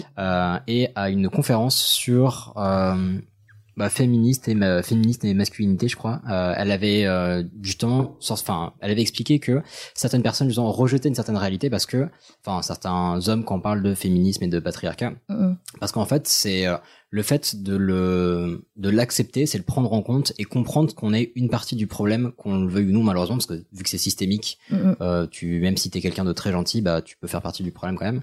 Et donc en fait, il y a des blocages qui sont très francs, très nets, et donc il y a des réactions qui sont parfois très violentes parce que euh, ça fait un poids pour certaines personnes qui est trop dur à, à endosser, à accepter. Et euh, elles arrivent pas à le- à digérer le truc, donc elles préfèrent tout remballer quoi. Donc c'est pour ça qu'il y a des personnes, genre même sûrement des petits poussins qui se font broyer, qui vont dire euh, non mais c'est faux, ça c'est un montage ou machin, parce que la réalité serait trop dure à trop dure à accepter. exactement Et c'est euh, c'est purement humain, mais parce que c'est par euh, c'est un instinct de protection en fait. Oui, bien parce que sûr. ces personnes pourraient être brisées intérieurement et se dire. Enfin, tu vois, il y a un. Je digresse vite fait sur la société. Ça se voit, ça se voit. mais euh, en fait, quand on présente un problème euh, auquel on voit pas de solution évisa- euh, évidente ou euh, facile à prendre en main, on va dire, Mhm. euh, on panique, on a un instinct de panique. Donc c'est pour ça que euh, ne remontez jamais un problème qui est trop dur à encaisser parce que la personne va juste soit vous mettre une droite, soit se barrer en courant. Voilà. C'est fini, c'est merci pour moi. Oui, non, mais c'est ça, t'as totalement expliqué. Donc, euh, c'est pour ça que quand tu parles, par exemple, à des gens qui euh, mangent de la viande, qui mangent du poisson, bah, t'as- tu peux avoir des réactions très violentes, en fait, parce Mm. Mhm. que c'est eux qui se sentent agressés, Mhm. alors que t'as rien fait, tu vois. Genre, Ouais. moi, on me dit, bon, bah, tu viens manger et tout, je fais, ouais, mais t'inquiète, enfin, je, je, je mange pas de viande et de poisson, tu le sais. Et euh, il fait, ah oui, non, mais moi aussi, moi, t'inquiète, hein, j'en mange qu'une seule par semaine, une seule fois Mm. par semaine. Et en fait, les gens, tu sais, ils agissent directement en défense, Mhm. alors que je leur ai pas dit, euh, alors, t'as mangé de la viande cette semaine J'ai juste dit, je n'en mange pas. Non, mais moi, j'en mange pas. Et Ah oui, c'est vrai. Et C'est euh, c'est parce assez que drôle. juste euh, l'histoire. Héloïse et moi, on est amis depuis quasiment 10 ans maintenant. Ouais. Le temps passe vite. Euh, et quand tu m'as tu m'as annoncé ça, j'ai eu un peu cette euh, c- cette cette façon d'agir où euh, quand je t'invitais à dîner, je disais ouais, ouais mais euh, t'inquiète pas, enfin il y aura un- il y aura des plats euh, VG si tu veux. Et du coup, oui, je comprends. Et je me demande dans quelle mesure socialement ça se passe aussi dans l'autre sens, parce que je suis euh, complètement d'accord avec ce que tu dis. Il y a aussi des personnes qui euh, deviennent végétariennes ou véganes et qui euh, se pensent en odeur de sainteté, on va dire, Mm. Mhm. et, euh, et ont aussi un, un comportement différent à Bien partir sûr. de ce moment-là. Je sais que j'ai pu observer parce que moi, je m'en pas que je m'en fous, tu vois, mais euh, je cuisine plus souvent pour des potes végétariens que l'inverse, euh, etc. Et c'est vrai que j'ai déjà vu des changements de comportement aussi chez des personnes qui devenaient euh, végétariennes et qui euh, Bah, c'est le détenaient la vérité entre guillemets. C'est horrible de dire ça, mais Bien parce sûr. que moi je suis assez d'accord avec ça finalement. Mais euh, mais il y a plein de plein de canaux sociaux qui Mm. se déclenchent à partir de ça et c'est assez marrant Bah à pour observer. certains, euh, c'est toi, euh, c'est toi Satan parce que tu manges de la viande et il faut que Bah, tu prennes y a- conscience que c'est pas bien. Enfin, je veux dire, euh, moi Il y a- j'ai rencontré des personnes végétariennes qui euh, te font culpabiliser de ouf si devant eux tu vas prendre oui. une rondelle de saucisson, Ah, mais, mais- vraiment de, de, de façon parfois assez virulente. Je Quoi. suis désolé, enfin voilà, il y a- il y, a des cons partout. Il y a bien des gens, euh, des végétariens qui Exactement. Mmh. attaquent des boucheries euh, Bien sûr. Ah, mais parce bien que sûr. c'est une boucherie. Enfin, Oui, oui, il y a des là, Bah, cons c'est partout, vraiment on arrive on est à d'accord, voilà. bien sûr. Et il y a quelques assos qui sont très chouettes. Enfin, en tout cas, il y a un gros euh, volet pédagogique qui est super intéressant parce que comme tu le disais, il y a plein de il y a plein d'actions qu'on peut mener pour euh, commencer à y aller pas à pas. Il y a plein de raisons pour lesquelles on peut devenir euh, végétarien, végétarienne, et, euh, et donc ça peut toucher plein de personnes différentes. Et j'avais travaillé en janvier sur un, on va dire, un gros programme pédagogique euh, qui avait pour euh, sujet l'écologie. On avait plusieurs Mhm. invités, dont euh, une personne de Edeni Social Club. Je crois que c'est ça, Edeni Edeni Social Club, une association qui fait de la pédagogie par rapport à euh, toutes ces problématiques écologiques, euh, VG, etc. Et euh, j'avais déjeuné avec elle et son discours était super intéressant parce que justement elle expliquait que elle était jamais dans le euh, dans s'imposer dans machin et tout enfin trouvait toujours des solutions et euh, elle avait une approche de la chose qui était bah très euh, très intelligente en fait Mm. elle Mhm. euh, jamais en frontal et euh, sans que ce soit insidieux mais toujours très subtil Et je trouve que c'est la meilleure façon de, de parler de ce genre de choses, euh, qu'on soit, euh, qu'on soit entre guillemets omnivore ou végé Ouais, Mm. bah ou autre. ouais, ouais. Ouais, non, non, carrément. Bah oui, voilà, c'est c'est l'approche. Enfin, je, je, je ne fais pas de, de remarques, voilà, mais sur le poser question, bah ça passe mieux, quand- le message passe mieux en fait. Mm. Et j'ai des amis, voilà, qui ont fait plus de produits de beauté euh, sans, enfin, cruelty free, voilà, pas tester sur les animaux, manger plus de trucs végétariens, qui me proposent de même. Donc en fait, je pense que euh, voilà, il faut pas essayer de persuader, mais euh, en parler calmement. et, euh, et voilà, en fait, je pense que ça fera euh, son petit bonhomme de chemin au bout d'un moment. Cool. Voilà. Merci, c'était très intéressant. Ah, Ouais, oui, merci beaucoup. C'est, euh, faudra nous dire d'ailleurs, euh, chers auditeurs et auditrices, euh, c'est pas la première fois qu'on a un sujet qui tourne au débat plus ou moins plutôt que sujet euh, didactique. Et si c'est quelque chose que vous aimez bien, Ouais. faut nous le dire. parce Tout à que fait. C'est agréable pour nous aussi de Puis, pouvoir. euh, vu que vous pouvez pas nous arrêter sur le coup, dites- dites-le nous après. Voilà. Bien. C'est super cool. En tout cas, merci beaucoup et je, je chercherai le bouquin dont tu nous as parlé. Ok, Euh, cool. ça me- je suis pas du tout végé, mais, euh, mais Ouais, je suis non. curieux de découvrir des choses. Et encore, encore une fois, comme l'a précisé Louise, elle n'est pas diététicienne non plus. On Voilà. n'est pas rentré en détail là-dedans. Mais si jamais un diététicien veut venir nous parler de ces sujets-là, bah, Ah, welcome. ça va être super La porte est- intéressant est grande aussi. ouverte. Grave. Est-ce Eh qu'on ben, passerait pas du coup à toi, allez, un- patron un petit pourquoi. Allez, tout petit. Mais pourquoi tu fais ça, Jack Alors, pourquoi, bon Dieu Pourquoi quoi Bah pourquoi t'as fait ça, quoi Pourquoi tu dis ça Pourquoi Pourquoi faire Pourquoi tu t'es pas en plus Vous savez très bien pourquoi Pourquoi Pourquoi Parce que des bam bam bam bam bam et tac, tac, tac, tac, tac. Il est si long, ce jingle. Et voilà, c'est déjà la fin de cet épisode. Alors moi j'ai un, un pourquoi et demi, on va dire. Euh, les deux sont liés. À la base, je voulais vous parler du euh, mécanisme de l'équilibre. Euh, comment euh, comment ça se passait Qu'est-ce qui faisait qu'on qu'on tenait en équilibre Et du coup, je me suis dit, bah, je pourrais vous proposer le pourquoi, qui est un peu lié de pourquoi on se pète la gueule quand on est sous. Parce que ce soir, on va fêter les deux ans de pardon. Donc comme ça, vous Tu sais déjà ce qui va t'arriver et t'as pas envie de te demander pourquoi Soyons quand tu seras au réalistes. sol par terre. hein. voilà. Est-ce que vous savez déjà Euh, parce que quand on est sous, on n'est pas clair dans la tête. Enfin, il y a un truc qui joue, qui on on n'estime pas les, les, les distances de la bonne manière. Euh, Hum, C'est un peu plus. Bah, L'inhibition d'essence, quoi. Parce que la terre est basse. Je Vous êtes toujours toulousaine. non, mais même. même- Alors, Ricard, il est jamais trop. non, ça c'est Marseille plutôt. Pardon. Alors, t'avais une proposition euh, Euh, non, juste au niveau de l'inhibition euh, des, des, des sens. Vu qu'on est inhibé, on se dit putain, j'ai jamais le droit de me péter la gueule. Maintenant, je le fais. Je suis un bonhomme. mais non, mais pour moi, c'est vraiment une histoire de, de distance. Ben, Ok. Quand t'es sous, euh, tu. Non, mais quand je dis sous, c'est pas sous la table. Non, mais Saoul, quand t'es Saoul, Euh, non, non, c'est Dieu. pas vraiment ça. Et Louis, est-ce que t'as une. euh, Oreille interne Oui, ah putain, enfin Hey. Alors, heureusement que t'es là. Donc, Ouais. il y a de mais ça l'oreille. c'est pas que quand t'es sous. Enfin, c'est quand tu te pètes la gueule, généralement c'est un problème de rien. Eh ben non, que tu justement. sois sous ou pas. Donc, partons déjà du mécanisme euh, qui, se- de trucs qui se passe dans l'oreille interne. Après, je vous parlerai euh, très rapidement du, de ce qui se passe, de pourquoi on réinvente un équilibre. Donc, l'oreille interne, c'est effectivement un petit truc qu'il y a dans notre cerveau. C'est pas vraiment une oreille, mais c'est euh, pas très long, on va dire. Euh, le fonctionnement est très simple. C'est un organe où il va y avoir des petits cils. Et dedans, il y a euh, un fluide ou deux fluides. Je crois, je ne sais plus exactement, mais mettons un fluide. Ce qui se passe, c'est que c'est quand ce fluide se déplace, il va toucher les cils et donc il va donner des indications de bah, dans quelle position on se trouve. C'est Pensez au gyroscope de votre téléphone. Ouais, gyroscope du téléphone ou les niveaux quand on bricole. C'est Hmm. Mm. globalement ça. Quand ça bouge, ça fait bouger les cils et donc ça envoie une information. Et euh, rappelez-vous mon sujet sur les sens. C'est aussi pour ça qu'on peut appeler ça le sens de l'équilibre parce qu'il y a un message qu'on peut C'est vrai. interpréter. Blam, Effectivement. allez. Euh, voilà. placement de produit. Voilà. Je suis beaucoup trop content. Mic drop. C'est pas pourquoi. Euh, mais donc, ce qui se passe quand on est très imbibé d'alcool, c'est qu'en fait, il y a de l'alcool, enfin de l'éthanol qui va arriver dans cette oreille interne, qui va du coup euh, se mélanger, on va dire, avec le fluide, et donc qui va changer son comportement. Vu qu'il va y avoir plusieurs phases, Mmh. ça va créer du mouvement alors qu'on ne bouge pas. Est-ce que tu sais quelle est la constitution du fluide qui est dans Euh, l'oreille interne Non, je ne l'ai plus en tête, malheureusement. Ok. Je l'ai- enfin, en tête. C'est pas grave. Euh, non, je ne l'ai plus, désolé. Euh, je vous donnerai ça en détail euh, si vous voulez, mais euh, j'ai ouais, j'ai essayé de condenser le sujet. Donc ça, c'est le premier truc. Et le deuxième, si je ne dis pas de bêtises, c'est qu'il y a aussi un autre mécanisme qui fait que on a des mouvements de... euh, euh, des mouvements, on va dire, de translation qui sont transformés en rotation. C'est-à-dire qu'avec ces transformations de, de bordel de... Ah, petit bruit de micro Pardon. ces petites transformations dans l'oreille interne, bah en fait c'est pour ça qu'on a, on a l'impression que tout tourne autour de nous. c'est qu'il y a des mouvements qui sont transformés en rotation et on a l'impression que tout bouge. En fait, c'est l'oreille interne qui envoie un message genre hey gros, il se passe des trucs, alors que pas du tout. Euh, donc ça, c'est l'effet éthanol et alcool. Donc à l'arrivée et au départ, donc à l'arrivée, euh, le fluide qui est dans l'oreille interne se a on va dire, Mélange, une différence de phase avec l'éthanol et donc ça crée du mouvement, mais au départ aussi. Donc ça fait qu'il y a un certain mélange qui se retrouve sans éthanol et là, c'est pour ça que le matin, on a aussi la tête un peu dans les fesses. Donc ça, premier truc. Donc ça, c'est l'oreille interne. Effectivement, ça influence sur l'oreille interne. Mais en fait, l'équilibre, c'est pas que l'oreille interne. Est-ce que il vous arrive de, euh, on va dire, de, est-ce que vous avez un autre, euh, une autre- un autre effet notable de l'alcool quand vous êtes vraiment bien bien peinté Euh, la sélection d'informations et de fréquences sonores. Hmm, ouais, mais non. Déficit de l'attention. Non. La fatigue. Ouais. La nausée. Ouais, alors. Ah, Le je pense- racisme l'attend. Non, ça, c'est avec les tontons du Sud. Voilà. Euh, non, non, mais le, la, le fait de perdre en sensibilité cutanée. Ah oui. Genre, on peut se prendre des chocs et pas avoir mal sur le coup, le lendemain se réveiller avec une énorme marque. Et en fait, c'est parce que. C'est uniquement cutané euh, non mais quand je dis cutané c'est juste pour dire que tu perds en sensibilité enfin ouais en sensibilité c'est ça et en fait faut savoir que l'équilibre est géré par trois mécanismes euh, principaux on va dire ça peut être plus complexe mais trois mécanismes principaux il y a donc l'oreille interne euh, il y a euh, la raideur euh, du, de la peau et donc plus particulièrement de la nuque et euh, des articulations aussi donc en fait on va se- s'équilibrer par rapport à ça et il y en a un troisième qui est vous l'avez peut-être en tête très simple c'est la vue Ah ah et en fait, on dit que pour que pour pouvoir bien s'équilibrer, il faut qu'il y ait au moins deux de ces trois mécanismes qui soient fonctionnels.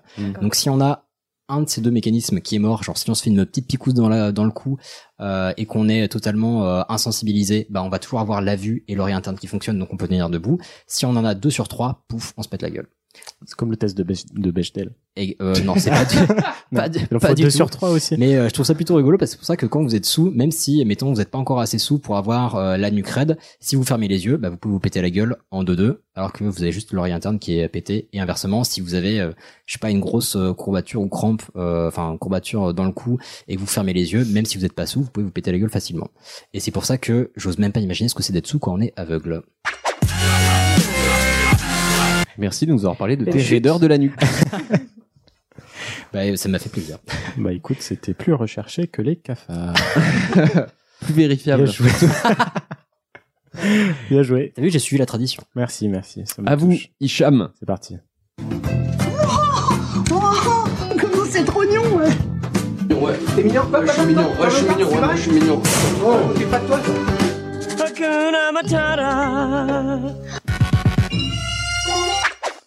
Alors, je vais donc vous parler de ce petit mammifère qui est tout mignon, qui ressemble un peu à mon chat quand il se tient sur ses deux pattes avec euh, des poils un peu brunâtres.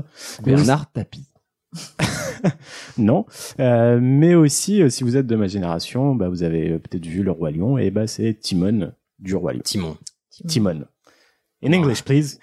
Timon and Pumba. Bref. Timon, on dirait une petite vieille, tu vois. Mais non. On va Timon- dire, on va on va dire dire Timon.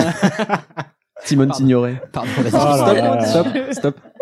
Bon, alors, donc, euh, le suricate, c'est donc un mammifère qui est carnivore, et, euh, qui est de la famille des herpesticides. C'est pas le meilleur J'aurais nom. peut-être pas dû le dire aussi lentement. des herpesticides et des mangoustes. Euh, on les reconnaît par leurs oreilles qui sont très courtes et plates, mais surtout aussi parce qu'ils se tiennent sur la- le- les deux pattes arrière. Euh, ils sont de couleur marron, avec des reflets orange, doré, argenté, et avec une fourrure noire au niveau des yeux, ce qui n'est pas un hasard, j'y reviendrai un tout petit peu plus tard. Ok. Euh, ils sont tout petits, tout petits, petits. Ils C'est- mesurent en- et- entre 25 et 30 cm de la tête aux pieds, et ils ont une queue qui mesure aussi entre 19 et 24 cm. Juan Attends, Non. Non, ok, pas de titre. attends. Il- Ouais, attends, il ils me- ont- Leur queue peut arriver à leur taille. Ok. Ils se retiennent. Bah, ça, ça te fait un doudou pour dormir Encore. Pardon. vas-y. Trop d'images gênantes dans ma tête. Euh, et ce qui est étonnant, enfin pour moi en tout cas, c'est qu'ils sont très très très très légers, mais genre euh, vraiment légers. Le, le plus C'est gros. vrai que c'est étonnant qu'un animal de 25 cm soit Non, très mais- léger. Non mais tu sais, ils, ils peuvent peser euh, peser beaucoup. Ils peuvent Ça être dépend de ce qu'il mange, Bah, le shuriken. hésite si pas à c'est des donner les plus gros. mesures, hein. beaucoup. Bah, ils, ils pèsent un max. Le plus gros, hein, le plus gros pèse 1 kg. Ah putain, une Ouais. petite bouteille d'eau Donc c'est ouais exactement. Enfin une bouteille d'un. Dans les trois. Mais euh, mais quand même. Merci, merci d'avoir parce précisé vraiment. Parce sais que, pas, parce là. que je suis en CE1. Bref. Donc, on trouve les suricates. Où est-ce qu'on trouve les suricates En Afrique. Bien joué. Euh, dans le désert et euh, on n'a pas du tout préparé ça. Euh, dans le désert, et Je dans les suis, je suis, savanes, je suis. dans les savanes d'Afrique subsaharienne, au- enfin vraiment dans le sud, au Botswana, Namibie, Afrique du Sud, Angola et les Otos. En anglais, Et dans le royaume de Mufasa. euh, en anglais, en C'était gênant.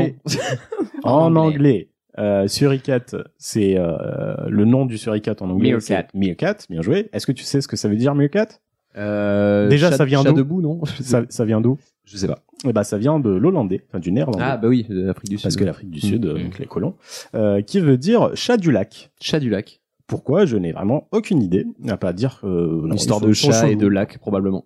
Peut-être, mais il n'y a pas beaucoup de lacs. mais Enfin bon. Non. Euh, donc, ils vivent en groupe, entre 4 et 50 euh, Avec suricates. Un facochère, un lionceau. non, non, non, mais, tout- enfin, mais ils sont tous ensemble. c'est la même- voilà. Euh, et, euh, les suricates du même groupe sont appelés gang ou clan. c'est un crew, en fait. Ouais, Il y a plein de photos Lorsque sur, euh, plus de sur 4 Google où se t'as- réunissent, ils se mettent à claquer des doigts. Non mais franchement, il y a plein de, de photos euh, sur Google quand vous tapez Mirkat euh, Clan ou Gang, on dirait trop un al- une pochette de- d'un album de rap ou un truc comme ça. Génial. Ouais, le Meerkat Clan, ils sont très connus. Oh non, non, non, non, non. Allez. Et donc dans ce gang là, c'est la femelle dominante qui gère le gang. Oh. Et à l'aide de leurs euh, griffes qui sont j'ai dit griffes et pas ongles pour une fois. euh, ils sont super, pu- je le dis toujours, euh, ils sont super puissants. Ils mesurent euh, 2, cm de long et contrairement aux chats, ils ne sont pas rétractables. Putain, mais leurs griffes, elles font 10% de leur taille, quoi. Effectivement. Ok, Enfin, ça- 10%, oui, oui. Pardon, vas-y. si ça te fait plaisir. Et euh, ils sont euh, très très euh, très très solides parce que bah ils, ils creusent avec ils creusent avec leur euh, leur Leur terrier. griffe. Euh, et, et- et il peut y avoir jusqu'à 15 sorties, entrées et sorties. Eh, pas Ah. mal. C'est c'est je trouve ça énorme et ça peut aller jusqu'à 2 mètres de profondeur. Ah oui, quand même.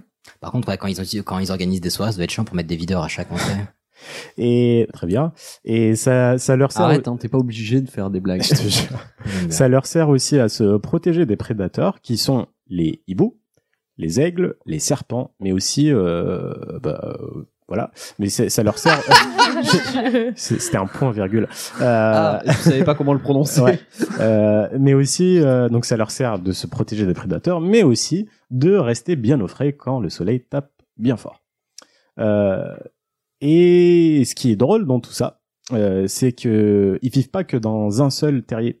Genre ils ont plusieurs pieds à terre à droite à gauche euh, euh, pour euh, bah, pour changer un peu et puis aussi euh, quand ils vont euh, gambader à droite à gauche, si jamais il y a le moins de petits euh, prédateurs qui qui arrivent, bah, Ils se dispersent. et ils, euh, ils peuvent y aller directement.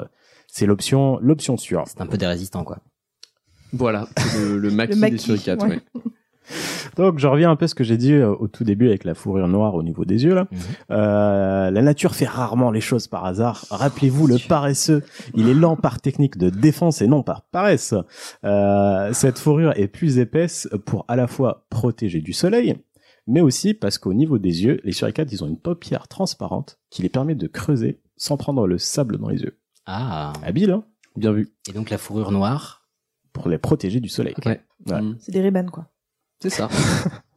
Donc, tous les matins, les suricates, ils bronzent au soleil. Ils profitent de ce moment pour faire leur petite toilette. Et euh, le reste de la journée, euh, c'est soit ils continuent à creuser des terriers, soit euh, pendant qu'il y en a un qui creuse, bah, le zo- le- il y en a d'autres qui font les guets et qui lancent un cri quand un prédateur s'approche. Ce qui est amusant, c'est qu'ils euh, ont différents types de- d'alertes. J'ai vu un documentaire de la BBC passionnant sur ça. Euh, genre quand un- un prédateur s'approche, mais euh, qui reste loin, on entend ça. Voilà. Donc Mes ça, c'est- souliers, ça, c'est le mon cri qui veut vélo. dire il y a un- peut-être un danger, mais c'est pas urgent, les gars. Tranquille. Après, quand le prédateur s'approche, on entend ça. Le danger commence à être important. C'est un réveil le matin. On dirait surtout qu'il fait le cri, mais sans ouvrir la bouche. C'est vraiment du. tu vois Marge Simpson J'avoue. qui s'énerve. Et là, Pas quand terrible. ça devient vraiment urgent, ils aboient. Bon, désolé, il y a le fond de la musique euh, du, de la BBC, mais, euh, Ça, sur la BBC. mais je, je voulais vraiment partager ce, ce moment avec vous. Et pareil, ils ont un autre type de cri euh, quand le danger est aérien. On entend ça. Oh, Putain, c'est bon ça. Vas-y, mets-le en boucle. Ouais, je trouve ça, euh, je trouve ça super drôle. Enfin, la façon dont ils communiquent Ouais, entre c'est eux dingue. et qu'on, surtout qu'on arrive, qu'on est arrivé à trouver cette. euh, Ouais, ce que ça veut dire. ouais. Et, et bref, donc euh, toutes les heures, les rôles tournent. Comme euh, comme ça, tout le monde met la main à la pâte. Eh, eh bien. Non. Et euh, soit soit ils cherchent à manger euh, et puis que, euh, soit ils, ils creusent. Et donc du coup, bah. Leur journée n'a pas l'air très drôle. hein. Ouais, bah écoute, c'est c'est c'est des c'est des animaux. hein. Euh, et comme je l'ai Bah, ça va, Héloïse. On en parlera après, Hicham. ça marche. Euh, comme je l'ai dit tout à l'heure dans l'intro, euh, et j'ai appris ça en le faisant le, le petit sujet, euh, excusez-moi, le suri- les suricates sont carnivores. Donc ils mangent de la viande, Euh, mais, mais pas que, ils mangent aussi euh, des lézards, euh, des oiseaux. Qui sont de la viande, du coup. Alors non, vous Mais pas saurez que pour Hicham, de la volaille et de l'oiseau, ce n'est pas de la viande. Bref, Ah. et des Chicken is insectes vegan, et des c'est fruits. et de temps en temps, ils font leur petite friand- ils ont leur petite friandise, qui sont les scorpions. Mais ils mangent les cobras aussi, non Oui. Il n'y a pas le Non. cobra et la mangouste Non. Ah, c'est Non. une- de la J'ai fontaine, jamais ça. vu euh, de, de, de, Non, de- de c'est vrai suricate qui mangeait un cobra, mais peut-être que je me trompe. je Bah, suis T'as pas un pas, spécialiste. t'as pas vu tous les suricates du monde Ah non, non, ça c'est Déjà. sûr. Mais bref, euh, donc les scorpions, qu'ils soient vénéneux- véné- venimeux ou pas, ils sont battent les couilles. Les Suricates adultes euh, ont un système immunitaire puissant contre le vénin, euh, sauf pour les bébés suricates qu'on appelle les siritaques. Ça, c'est une faute de frappe, mec. Non, non, franchement, les c'est quelqu'un siritaques. qui a un- une patate dans la bouche et qui essaie de dire suricate. Non, non, c'est un- siritaques. Ou un enfant de deux ans qui dit euh, suricate. Suricates. Donc les siritaques sont trop petits pour avoir un système immunitaire poussé, et donc leur mère coupe euh, la queue du scorpion. avant de Elle leur l'ouvrir. coupe la nourriture avant de manger, c'est Ouais, trop mignon. c'est Oui, chaud. hein. c'est- extrêmement mignon. Et euh, donc la maman siricate peut donner euh, naissance euh, ju- jusqu'à 8 siritaques d'un coup. Oh shit. Ouais, mais la moyenne reste quand même entre 3 et 4 euh, siritaques. Ok, mais On attends, dirait juste que t'arrives pas à dire suricate. Siricate. Tu... Non, ouais. rien. Ok. Euh, donc elle donne naissance sous terre, donc dans le terrier, et euh, les bébés ils restent jusqu'à 9 semaines pour le sevrage, mais aussi pour les tenir écartés de tous les prédateurs, parce que c'est con un bébé sur suricate. Ah bah, Ils, ils naissent aveugles, sourds et ils ont pas de poils. Ils pèsent entre 25 grammes et 36 grammes. Oh, la tu vois, ton petit- Ah, Ce sont des aubergines. Ah, Et euh, ce n'est qu'au bout de un an ou un an et demi que les siritaques deviennent suricates et ils peuvent à leur tour avoir leur propre enfant. Fais ta blague. tu tu tu t'es endormi devant la BBC, tu t'es tu t'es réveillé devant un Pokémon, c'est pas possible. oh, Siritac devient Suricate. Donc la maman suricate euh, dominante, elle est vraiment hardcore. Euh, elle peut forcer les autres femelles du gang à allaiter ses enfants si elle le souhaite. Oh la vache. Fais-lui du lait. Ce phénomène est appelé allo-parenting ou allo-lactation. Je trouve ça un peu comme euh, allo-resto, genre l'ubérisation de, De la lactation. de la lactation. Et en général, les femmes qui font, qui font ça, c'est c'est parce qu'elles ont perdu leur gosse. Euh, Peu c'est- cher. hein. et c'est soit elles, elles ont fait une connerie et donc euh, doivent faire quelque, doivent faire ça pour se racheter et pour pouvoir rester dans le gang, elles font donc pénitence. Oh non Oh non Euh, la maman, la maman dominante, elle est un peu relou aussi. euh, elle autorise que très peu de fois Ah, euh, qu'une autre femelle femelle du gang, Femelle. elle autorise Là, t'as une Suricate qui arrive. Oui, Arfamen. Elle enlève sa fourrure. Fur is murder. Elle autorise très peu de fois que d'autres femelles euh, du gang aient des enfants. Tout ça pour éviter qu'il y ait de la concurrence avec ses propres enfants. Je trouve ça ouf. Bah oui, Et, la gueule. et- et donc, si la mère dominante ne veut pas, bah, No, que, it's no. voilà, elle, euh, elle les tue à la naissance. Ambiance. Tout simplement. J'ai bien aimé la chute. Ah, Ce mot signifie. Je vais plus parler, Laurent Lyon. Et donc, les suricates, ils ont l'air tout mignons, tout ça, mais c'est vraiment des barbares. Euh, quand il y a des, des- deux gangs qui s'affrontent, par exemple, t'as vraiment l'impression d'être, de regarder un épisode de Game of Thrones. Bon, j'exagère. Euh, de Game of Thrones où, euh, enfin, c'est un peu comme nous, les humains, au Moyen-Âge, ils attaquaient, euh, tu sais, euh, Mais du coup, est-ce qu'il y en a aux États-Unis ce genre de euh, de d'animaux dans Mais les non, Andes. t'as pas écouté. Ouais. Ah, Attends, il a une blague, vas-y, fais-la. Parce que si, ça pourrait être des gangs de New York. Quoi Gangs C'était- of New York. C'était à J'ai pas chier. compris. Euh, tiens, tu veux bien clapper parce que celle-là vraiment, je vais la couper parce que c'est la honte. Non, non, non, non, Là, non. je me sens mal. Ah, Tu vois. non, non. Mais Gangs of New York, ça va. J'ai honte. Alors, vas-y, pardon, vas-y. vas-y. Euh, je sais même plus où je suis avec Tu tes disais conneries. que donc, quand De Gong se oui, rencontre- c'est voilà, c'est c'est c'est le bordel. Ils s'attaquent un peu comme au Moyen Âge. Genre, ils, ils se ruent dessus. Bon, ils avaient pas d'armure ou d'épée, mais euh, c'est un peu dans le même délire. Et euh, les guerres des suricates peuvent causer beaucoup beaucoup de morts. Donc euh... Sérieux les gars, c'est c'est un sujet très sensible. dis ça avec un sérieux. Non mais il faut pas, il faut, faut pas négliger. Qu'est-ce que t'entends t'entends par beaucoup, beaucoup Un génocide de suricates. Bah, il- Quoi Non, non. Celle-là. Celle-là. Quoi Allez, c'est cadeau, mais. euh, allez. J'ai bientôt fini, les gars. Beaucoup, beaucoup de morts. Euh, beaucoup de morts. Il y en a- il y en a beaucoup. Euh, Genre dans un gang de 50. La, la légendaire précision dit chouchou, le retour. Mais Bah, entre peu et la totalité, au final. voilà, ils en font beaucoup. Voilà, c'est- ça nous fait une idée, très bien. Et du coup, bah, ils jouent plus à un jeu euh, d'intimidation. Genre, ils vont vraiment en guerre quand c'est quand ils ont pas le choix, quand euh, on se retrouve dans un- une situation où ils sont bloqués politiquement. euh. Qu'est-ce que je- Non, non, mais c'est Il fait chaud, hein. un truc de ouf. Ah, Mais bah, Euh, alors, non, non, tout- mais du coup, ils font vraiment euh, un jeu d'intimidation. Euh, ils se regroupent tous ensemble, euh, ils dressent leurs poils et ils font du bruit. Un peu comme euh, un chat en colère avec mes. un peu comme le ratel. Ou Ah bah oui, ou un aussi, bat- oui. ou un battle de hip-hop. Ou tous les animaux. C'est pas faux. Non, le crocodile, il dresse Mais pas ses j'ai déjà poils. vu justement un groupe de, de, enfin encore une fois sur YouTube, hein, euh, de six euh, suricates qui, euh, il y a un cobra qui est rentré dans leur terrier. Voilà, je te dis. c'est Ouais, le mais ils l'ont pas cobra. bouffé quand même. Mais non, mais il a du, comme tu dis, ils sont, ils ont un truc avec le venin, donc ils Ouais. se sont piqués. euh, Ah non, j'ai vu un pauvre petit, euh, il en est mort. Il s'est fait. et Je suis euh, sûre, attends, je vérifierai. Le cobra et la mangouste, il y a un truc. Ok. Ça marche, Je- j'en ok. suis sûre. Mais, Oui, mais en tout tout cas, voilà, il y avait le cobra dans, dans le terrier et ils se sont retrouvés assis en mode. Ils organisent en fait des Et, combats. et puis euh, le cobra, il en a eu tellement marre au bout d'un moment, et il s'est barré, tout simplement. Euh, ah, c'était passionnant oui. comme histoire. Oui, oui. Et euh, il faut savoir aussi que le mammifère le plus meurtrier de sa race, Et l'enculé, l'enculé de sa race. et donc qui tue le plus d'individus d'invidi- d'individus de sa race, euh, c'est les suricates et non pas les êtres humains. Non. Mais pas les hommes, ouais. Attends, mais proportionnellement. Euh, oui, Oui, euh, ouais, parce que sinon, il n'y a pas 7 milliards. Le- sur les- non, le taux de meurtre entre congénères est de 20%.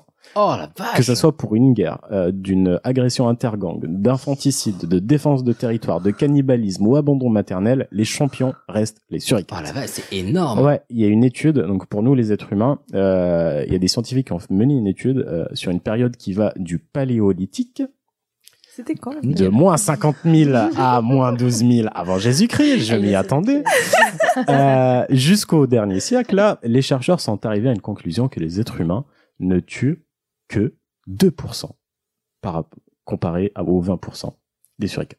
Très bien. C'est bien. la, la pire conclusion. Ah, elle était bien. Hein Je pensais que je l'avais bien travaillé, mais en fait, non, pas du Ah, tout. mais le sujet Mon était Dieu. vachement bien. Ah, Et Non, le- mais la génial. conclusion, euh, ouais. Non, mais t'aurais dit 2%, bah c'est littéralement 2%. Alors Ouais. 2% comparé au. Oh, Ah, ah, ah, il faut en abaisser, putain, massacre. massage cardiaque. Non, mais trop cool par, par contre. euh, trop cool. Regardez, là-bas Un sur les quatre. C'était Mais bien par contre. cool euh, d'avoir à nouveau un sujet animalier. Ouais, c'était super chouette, mais tu viens de me pourrir le Roi Lion. Je, Bah, oui. je pourrais jamais le voir pareil Alors, avec euh, genre. figure-toi hum, que Le Royaume 3, qui est pas un bon film du tout, ça c'est tout le début, c'est concentré sur Timon et sa famille Timon. et euh, Timon, si tu veux. Et justement, ils montrent tout ce que font les les, les suricates en Sérieux creusage de terrier, Je peux euh, me guetter, rappeler. machin. Et en fait, Timon, il doit aller guetter et du coup, Ah bah, il je se vais fait voir chier ça et ce du coup, soir, il s'en va après et rencontre l'anniversaire. Pumba. Voilà. Cool. Et c'est pour ça aussi dans euh, je, je reviens non juste désolé Juan mais euh, dans mon euh, dans mon jingle Mhm. tu sais quand il dit oh c'est mignon c'est tout mignon puis après euh, oh je suis mignon ouais, c'est c'est moi qui est mignon bah c'est parce que justement c'est un contraste je vous explique un peu ma pensée de d'artiste D'accord. c'est un contraste entre ils sont mignons mais ils sont aussi badass. badass Ok, très bien. Pam, pam, Ah, pam. Alors, euh, Juan, de quoi tu vas nous parler Mais je vais partir déjà. Euh, donc, euh, bah déjà, je vais lancer mon jingle Allez. parce que parce que vous m'avez coupé et j'ai pas pu le mettre. Yes, I'm the rhino, the rhino, the ballerino. Oh, yes, I'm the rhino. Uh, uh, uh, uh, boom! Il y avait une rhinocéros. Je l'ai fait il y a 5 minutes. ouais pour un jingle euh, Donc, je vais vous parler du parti rhinocéros. Allez. Alors, je vais vous faire une, une courte, euh, courte description parce que je n'ai pas envie de faire un sujet d'histoire parce qu'il fait chaud. Donc, euh, Parfait. je vous parlerai plutôt d'un autre point assez intéressant. Mais le parti rhinocéros, donc, il a été créé en 1963 par Jacques Ferron, qui était un médecin, un écrivain et un mec plutôt euh, marrant. Très bien. Oui, pour avoir créé un parti des rhinocéros. euh, Voilà. Tu peux pas être pas drôle. Il s'est autoproclamé éminence de la grande corne du parti rhinocéros. bon, ça fait un peu Dali. Euh, et il a créé ça avec Paul Ferron, son frère, et un certain Robert Millet. Et le but, c'était de se foutre de la gueule des politiciens de l'époque. En fait, ils ont créé un parti satirique pour euh, moquer un petit peu les élections canadiennes. Un peu comme euh, nous, on avait eu Coluche. Oui, c'est il vrai, a fait oui, après la c'est même vrai. chose, mais il l'a fait bien après. Donc, euh, Coluche n'avait pas inventé le principe de se présenter à des élections pour Mm. se foutre de la gueule des autres. Euh, et le credo de base du parti rhinocéros, c'était de ne jamais tenir ses promesses électorales. Bon, un peu comme maintenant, pardon, tu disais. T'as compris le principe du- d'un parti politique satirique. Très bien. Alors, pourquoi un rhinocéros Parce que c'est grand, c'est imposant, c'est euh, c'est fort. Et c'est en voie d'extinction. Parce qu'il a deux cornes qui lui permettent de bien voir son avenir. Non. Alors, ils ont choisi le rhinocéros comme symbole, en effet, parce que les politiciens ont par nature la peau épaisse, parce qu'ils seraient un peu cons, un peu lents, très rapides quand ils sont dans la merde, Oh, qu'ils aiment se rouler lents. dans la boue, et qu'ils ont de grandes cornes qui leur poussent sur la gueule et qui obstruent leur vision. Et ça, c'est vrai. Le rhinocéros voit mal, en fait. euh, Plus il a des grandes cornes, moins il voit bien. Et du coup, il a tendance Ça- à se prendre ça fait des trucs sens. euh, en pleine gueule. Donc, ils ont voulu faire euh, un petit parallèle assez subtil entre le rhinocéros et le politicien professionnel. Il paraît que Dalida avait le même problème, mais C'était- elle avait un chauffeur. Euh, inspiration, du coup, euh, du rhinocéros, c'est inspiré par l'œuvre de Genio Desco. Vous l'avez Ah oui, deviné. le seul livre que j'ai lu au Oui, lycée. tout à fait. Et voilà, exactement. Donc, euh, pour le rappel, c'était une œuvre de théâtre absurde, euh, au même titre que la cantatrice chauve, n'est-ce Ah, pas, il Hicham parle. Tout à fait. Et qui dépeint une, ébi- imagi- une épidémie pardon, imaginaire de rhinocérite, qui effraie tous les Qui, qui habitants. de a un la ville. rapport avec le nazisme d'ailleurs. Absolument, c'était une métaphore de la montée des totalitarismes. Ah, ben, tu, as, tu te rappelles de ton lycée Ah non, non, mais Très à ton baquet. j'ai Très bien. vraiment, si je l'ai lu, c'est parce que je l'ai kiffé. Bref. Euh, le parti fait son petit bonhomme de chemin et euh, lors des élections, je rappelle qu'il a été créé en 63, Attends, est-ce que t'as précisé le pays euh, le Canada. Ok, merci. Euh, lors des élections fédérales de 84, ils ont eu euh, 89 candidats quand même au Canada qui se proclamaient du parti euh, rhinocéros. Mais dans tout le Canada ou c'était dans, Dans- une région dans tout le précise Canada. Ok, d'accord. C'était en fait ça s'est réparti au fur et à mesure. D'accord. C'était pas mal. Et ils ont obtenu pratiquement 100 000 votes. Donc ça fait 0,79% du nombre total de suffrages, ce qui en fait le quatrième parti du Canada. C'est plus que euh, Jean-Vincent. Pla- Non, euh, comment il s'appelle C'est plus, Monsieur que, 3%. c'est plus que beaucoup de monde hein. Oui. euh, à l'échelle d'une élection. Et, euh, et vous allez voir pourquoi c'est euh, intéressant qu'ils aient eu autant de voix. Euh, donc après, euh, aux alentours de 85, bah non, en 85 en fait, euh, Jacques Ferron est mort, parce qu'il est Oh. pas mort sur plusieurs années. C'est tout ce qu'on lui souhaite. Le, le parti annonce du coup à ce moment-là qu'il va se saborder, se, se couler lui-même. Et le coup de grâce pour le parti survient en 93, lorsque les règles de reconnaissance des partis politiques changent au Canada et qu'il est nécessaire de faire 1000 dollars de dépôt par candidat, vu qu'ils ont euh, Ah. et qu'ils ont besoin d'au moins 50 candidats, ce qui fait 50 000 dollars. Eh, Donc ils ont pas 50 000 dollars à mettre dans une vanne de merde, donc euh, ils lâchent un Oui. peu l'affaire. Ok. En 93. Mais Mais, mais, mais, mais. par la suite, N'êtes-vous pas étonné le phénix renaît de ses cendres à Montréal le 21 mai 2006 Oh un monsieur qui s'appelle François Gour, surnommé Yo. Quoi Yo, voilà. Y-O. Y-O. Autrefois, donc, qui était une figure importante. euh, Oh, yogourt Putain Voilà, t'as Ah. compris la blague. Euh, autrefois, figure donc importante de l'ancien parti rhinocéros parce que tous les membres avaient le statut de vice-président. Ah, Génial. Du coup, c'était tous des membres importants. Euh, il crée un parti qui s'appelle le Néo-Rhino. Alors, d'où vient la ref, d'après vous Ça fait référence à quoi Bah, Le Et, nouveau euh, rhinocéros. C'est pas une blague, Donc, c'est le littéral. rhinocéros, oui, par rapport à l'ancien parti. Néo, par rapport, Néo-nazisme. non, Néo- au personnage principal de Matrix. Matrix. Voilà. Ah oui, sérieux. Littéralement, c'est c'est ce qu'ils ont dit. Ils ont dit, bon, non, on- par rapport à Matrix. Attends, mais c'est le. C'est le qui Gor- leur dealer C'est comme si le Gorafi avait Bonne monté un question. parti.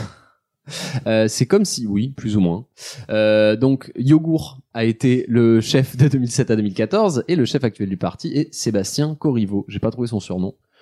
Et le parti promet, comme son prédécesseur, de tenir aucune de ses promesses électorales, sauf celle de démissionner s'il est élu. Et ça, c'est pas mal. Comme Bouteflika C'est pas vrai, il a démissionné. Ah. Donc parmi euh, parmi les promesses du nouveau parti, il y a celle d'enlever les armes des soldats pour les remplacer par des fusils à peinture, Oh. euh, repeindre la Havane, À balles réelles. Ouais. construire une toile pour refermer le trou de la couche d'ozone, donner le droit de vote aux chiens et aux chats, euh, etc. Ah oui, ils, ils veulent aussi construire un toit au-dessus du Québec et mettre une forêt dessus pour filtrer la pollution. Mais Ah. Ils sont trop bien. Et c'est là que je voulais en venir parce que le cœur du sujet, il est là. Je voulais juste vous donner un petit top des promesses qui ont été Ah, faites oui. depuis 63. Ça fait quand même, il y a eu le temps d'y en avoir. J'ai fait une petite sélection parce qu'il y en a des centaines. Des promesses euh, que vous êtes libre de débattre si vous le souhaitez, si vous pensez que c'est un projet euh, viable. Ah, faut savoir que là, à, à cet instant, Juan tient son micro à la main, j'ai l'impression d'être à un mariage, je te jure. ou dans un supermarché en train de me faire vendre des salades. Ah. Alors, Goûte, goûte, goûte ce gouda au cumin. Vas-y. Donc, les promesses contenues dans la plateforme du Parti Rhinocéros incluées, ceci est une liste non exhaustive, abolir la loi de la gravité. Oui, Ah bah ça, moi je pense que oui, il faut. C'est faisable, d'après moi. Ah, la gravité, euh, ok, gravité. La gravité, oui, le truc euh, qui Oui, fait oui. que tu tiens par terre. Oui. Euh, réduire la vitesse de la lumière, hein, parce qu'elle va beaucoup trop vite. Ah, bah oui, oui. Et ce qui fait qu'on gagnerait du temps. Enfin, Absolument. On aurait plus de temps. Non, mais tout est censé dans ces propositions. Euh, également, fournir une éducation plus élevée euh, aux Canadiens. Et pour arriver à, à ce but, il s'agirait de construire des écoles plus hautes. Ah oui. Voilà. C'est- Oh putain, ils sont trop bien. Ils sont plutôt chauds. Euh, un autre projet que j'ai trouvé intéressant, euh, il proposait de démolir les montagnes rocheuses, vous voyez les, les Oh, bah rocheuses oui. aux États-Unis, de sorte que les électeurs de l'Alberta puissent voir euh, se coucher le soleil. au Pacifique.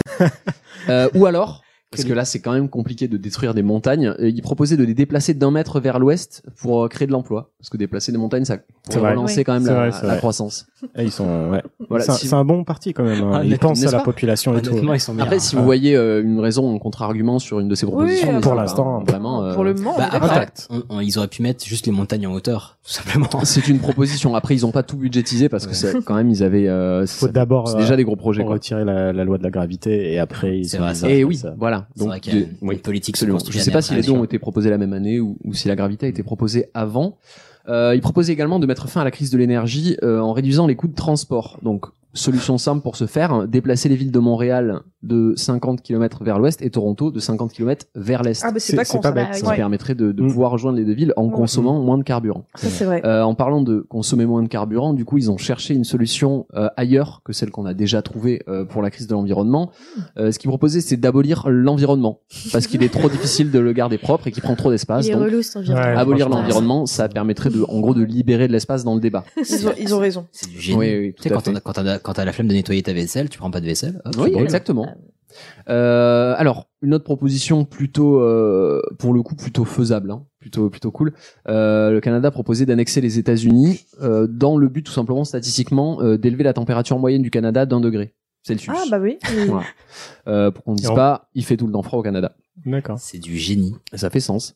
Euh, ah oui, euh, encore une fois, assez simple, assez, assez faisable. Euh, créer un moustique donc qui ne naît qu'en janvier, euh, de sorte que le maudit Christ de Tabarnak meurt gelé. C'est ce que- ce qui avait marqué sur, euh, sur le, le- le texte qui avait été proposé. Mais c'est génial. Donc je, voilà, je Putain, vous mais je cite, les euh, aime, il y a un film sur eux, je vois. la loi, non, mais tu peux suivre euh, 50 ans de politique canadienne euh, sans, sans Ah, problème. mais c'est trop bien. Euh, il proposait, alors donc là beaucoup plus simple, fermer la rue Sainte-Catherine de Montréal pour en faire la plus longue allée de bowling du monde. Ça, ça me paraît Ah bah tout à oui. fait viable. On pourrait le faire en France. Ou de Euh, on le curling fait tous les aussi. samedis depuis euh, quelques mois. on pourrait également aussi adopter le système britannique de conduite du côté gauche. Alors, gros changement compliqué à mettre en place. Alors, ils ont proposé quelque chose pour faciliter euh, tout ça. C'est de, dab- enfin, c'est de le mettre en place graduellement en cinq ans, en commençant avec les gros Ah camions, Après, puis les autobus, puis les petites euh, voitures, puis les bicyclettes. J'ai connaissais celle-là. voilà. Pas mal les bicyclettes. hein. ouais. Euh, ouais, bah il restera plus grand chose. Du coup, il y aura de la place pour les vélos. Euh, une autre que j'ai trouvée là pour le coup brillante. Ils ont réfléchi. Euh, mettre la dette nationale sur une carte Visa et la déclarer volée, ce qui permettrait d'annuler la dette. Et ça, euh, bravo au gouvernement français de n'y avoir jamais pensé. Ouais. On est, on passe un peu pour des cons. Ils sont très très bons. Non, mais ça me scandalise. Euh, autre simple, déclarer la guerre à la Belgique, parce que Comme Ça beaucoup fait l'ont pourquoi pas Alors eux, leur raison, c'était que euh, dans la per- dans la BD belge, donc euh, Tintin, euh, Tintin ru- euh, tue un rhinocéros. Donc ils se sont dit que c'était symbolique, que ça leur permettrait d'obtenir le soutien des gens les plus euh, les plus populistes euh, ou les plus euh, premier degré Puis surtout ils sont pas champions du monde donc on s'en fout. de surcroît. Ce n'est pas le sujet. Euh, autre projet, pareil simple, intéressant pour qu'on l'a pas fait, rendre les Canadiens plus forts en mettant des stéroïdes dans l'eau courante. Ah ouais. Ah, Ah, Plutôt simple. Euh, une plus compliquée, mais très simple, puisqu'elle tient en Oula, tu euh, vas perdre deux mots et l'hiver. demi. Interdire l'hiver. Ah oui, mais ça. Surtout au Canada, ouais, je comprends. Surtout au Canada. Ouais. Mais Ça, ça suit le euh, abolir l'environnement. Et, et en Tout plus, à fait. en interdisant, en interdisant pardon l'hiver, la température moyenne de l'été va baisser. Enfin, mais c'est exactement. Et les crises de moustiques. voilà. Euh, Ça, alors, ça va être- celle-ci, bon, c'est vraiment pour être sympa, pour s'attirer quelques votes, mais ils voulaient offrir euh, une goupille euh, à l'île de la Grenade. voilà. Euh, ça vous fera réviser votre géographie, c'est bien fait. C'est génial. Il proposait également d'éliminer la faim et l'obésité en donnant les gros à manger aux pauvres. Ouais. Ah bah ça peut marcher. Hein. Mais Eh oui. Le Euh, principe du foie gras. oui. Il cherche à draguer également les associations, par exemple les clubs de pêcheurs. Donc il proposait d'asphalter euh, le fond du lac Saint-Jean pour que les hameçons arrêtent de s'y accrocher. parce qu'apparemment c'est un problème là-bas. Bon, D'accord. tous Ouais, des chacun problèmes ses différents. problèmes. hein. Exactement. Euh, unifier Cuba et le Québec et former un pays qui s'appellerait le Québec. Le cube, ouais, j'ai- C'est Logique. Super. Très beau projet. Euh, éliminer le mot dictionnaire du dictionnaire. Comme ça, quand on consulte le dictionnaire, en réalité, on feuillette quelque chose qui n'existe pas. Oh. Voilà, ça donne à manger aux intellectuels. Concrètement, Euh, rassurez-vous, c'est presque fini. J'allais dire, putain, il est long le Oh, programme. Enlever- Encore, c'est pas tout. hein. Proposer Apparemment. d'enlever le mot corruption du dictionnaire afin que la communauté italienne s'exile du Québec. J'ai trouvé ça un petit peu gratos et ciblé, mais bon. Je pense que celui-là, il date plutôt de 63 que de, Ouais, de- de chaud. Elle est un 2013. peu- elle est un peu limite celle-là. Et donc, euh, le dernier que je vous ai déjà cité, euh, la promesse qui résume toutes les promesses, ne respectez aucune promesse. C'est C'était beau. magnifique. Ouais, je ouais. suis amoureux de ces personnes. Ils sont très très drôles. Je suis Vous pourrez politiquement consulter amoureux à de ces loisir les, les propositions du Parti Rhinocéros s'il y en a beaucoup. Cool. Bah, trop trop bien. Mais j'ai beaucoup aimé cet épisode. J'espère que vous aussi. Ouais, il était Oui, cool. oui, C'était un ouais, très bon c'était moment. bien Là, chouette. on commence à cuire parce qu'on est sous les Ah ouais. tomates. Totalement. Ouais, Ah ouais. Donc, on va clairement aller se rafraîchir, à prendre une petite bière, prendre l'air. Et on est qu'en avril. Oh Et vous, ah putain, va falloir qu'on descende le studio. Mais c'est ouais, non, c'était un très très chouette épisode et une très belle journée puisque le soleil brille encore. Le ciel est encore bleu, en tout cas de, par le petit carré de fenêtre. J'espère que les nuages sont pas cachés sur les côtés. Mais ce qui veut dire que d'ici quelques heures, on va vous retrouver pour prendre un petit verre. Rappelons que vous écouterez ça dans Ouais, deux semaines. bah, voilà. c'était c'était super cool. Eh ben, laissez-moi raconter ma vie. Fallait si pas je nous veux. offrir une voiture, franchement. Mon vélo, bon pardon. Euh... non mais ça va être très très cool. Et puis, Il a Dans tous glissé les- sur un brouville, je sais pas ce qui s'est passé. mais si tu m'as fait penser tout à l'heure. Et euh, bah si, tu- oula, Ah, pardon, ouais. ouais, un- un putain de condor qui vient de C'était passer devant la un- fenêtre. là. T'as un petit Euh, pigeon. Euh, donc oui, si tout va bien, euh, tu me confirmeras peut-être, Juan, on devrait avoir une Non. invitée l'épisode prochain. Ah peut-être, bah on verra. on peut pas savoir, on peut pas deviner le futur. Ben bah, euh, ouais. Peut-être, disons peut-être. Non, disons peut-être, et euh, en tout cas dans les prochains, on devrait être rejoint par des personnes fort sympathiques et intéressantes et passionnantes. Pareil, on Et peut puis- pas savoir. mais si, mais si, mais si. Euh, non, non, il y a des personnes très chouettes qui vont venir, et puis bah on remercie Louise d'être venue. Oui, C'était merci. très chouette. Oui.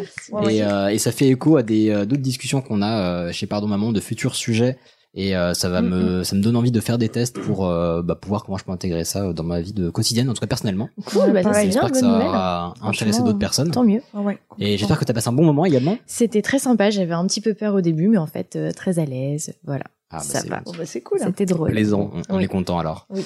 Et puis bah nous dans tous les cas on vous fait des bisous, on vous embrasse et on se voit bah soit dans quelques heures, soit on s'écoute euh, par micro interposé. Encore une fois, dans- c'est pas en live. Laisse- Laisse-moi rêver, laisse-moi rêver. je vais mettre fin à tes souffrances Allez, Hein et à ton bisous. doublage. Bisous à tous. Gros bisous les En enfants. coyote. Et maintenant Qu'est-ce qu'on fout Ben, Mais dis-tu nos conneries Tu veux que je lui dise d'aller se faire enculer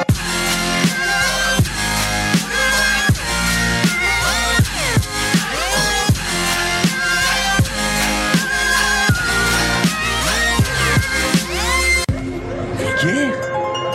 Je trouve ça vulgaire Oui, je trouve ça vulgaire.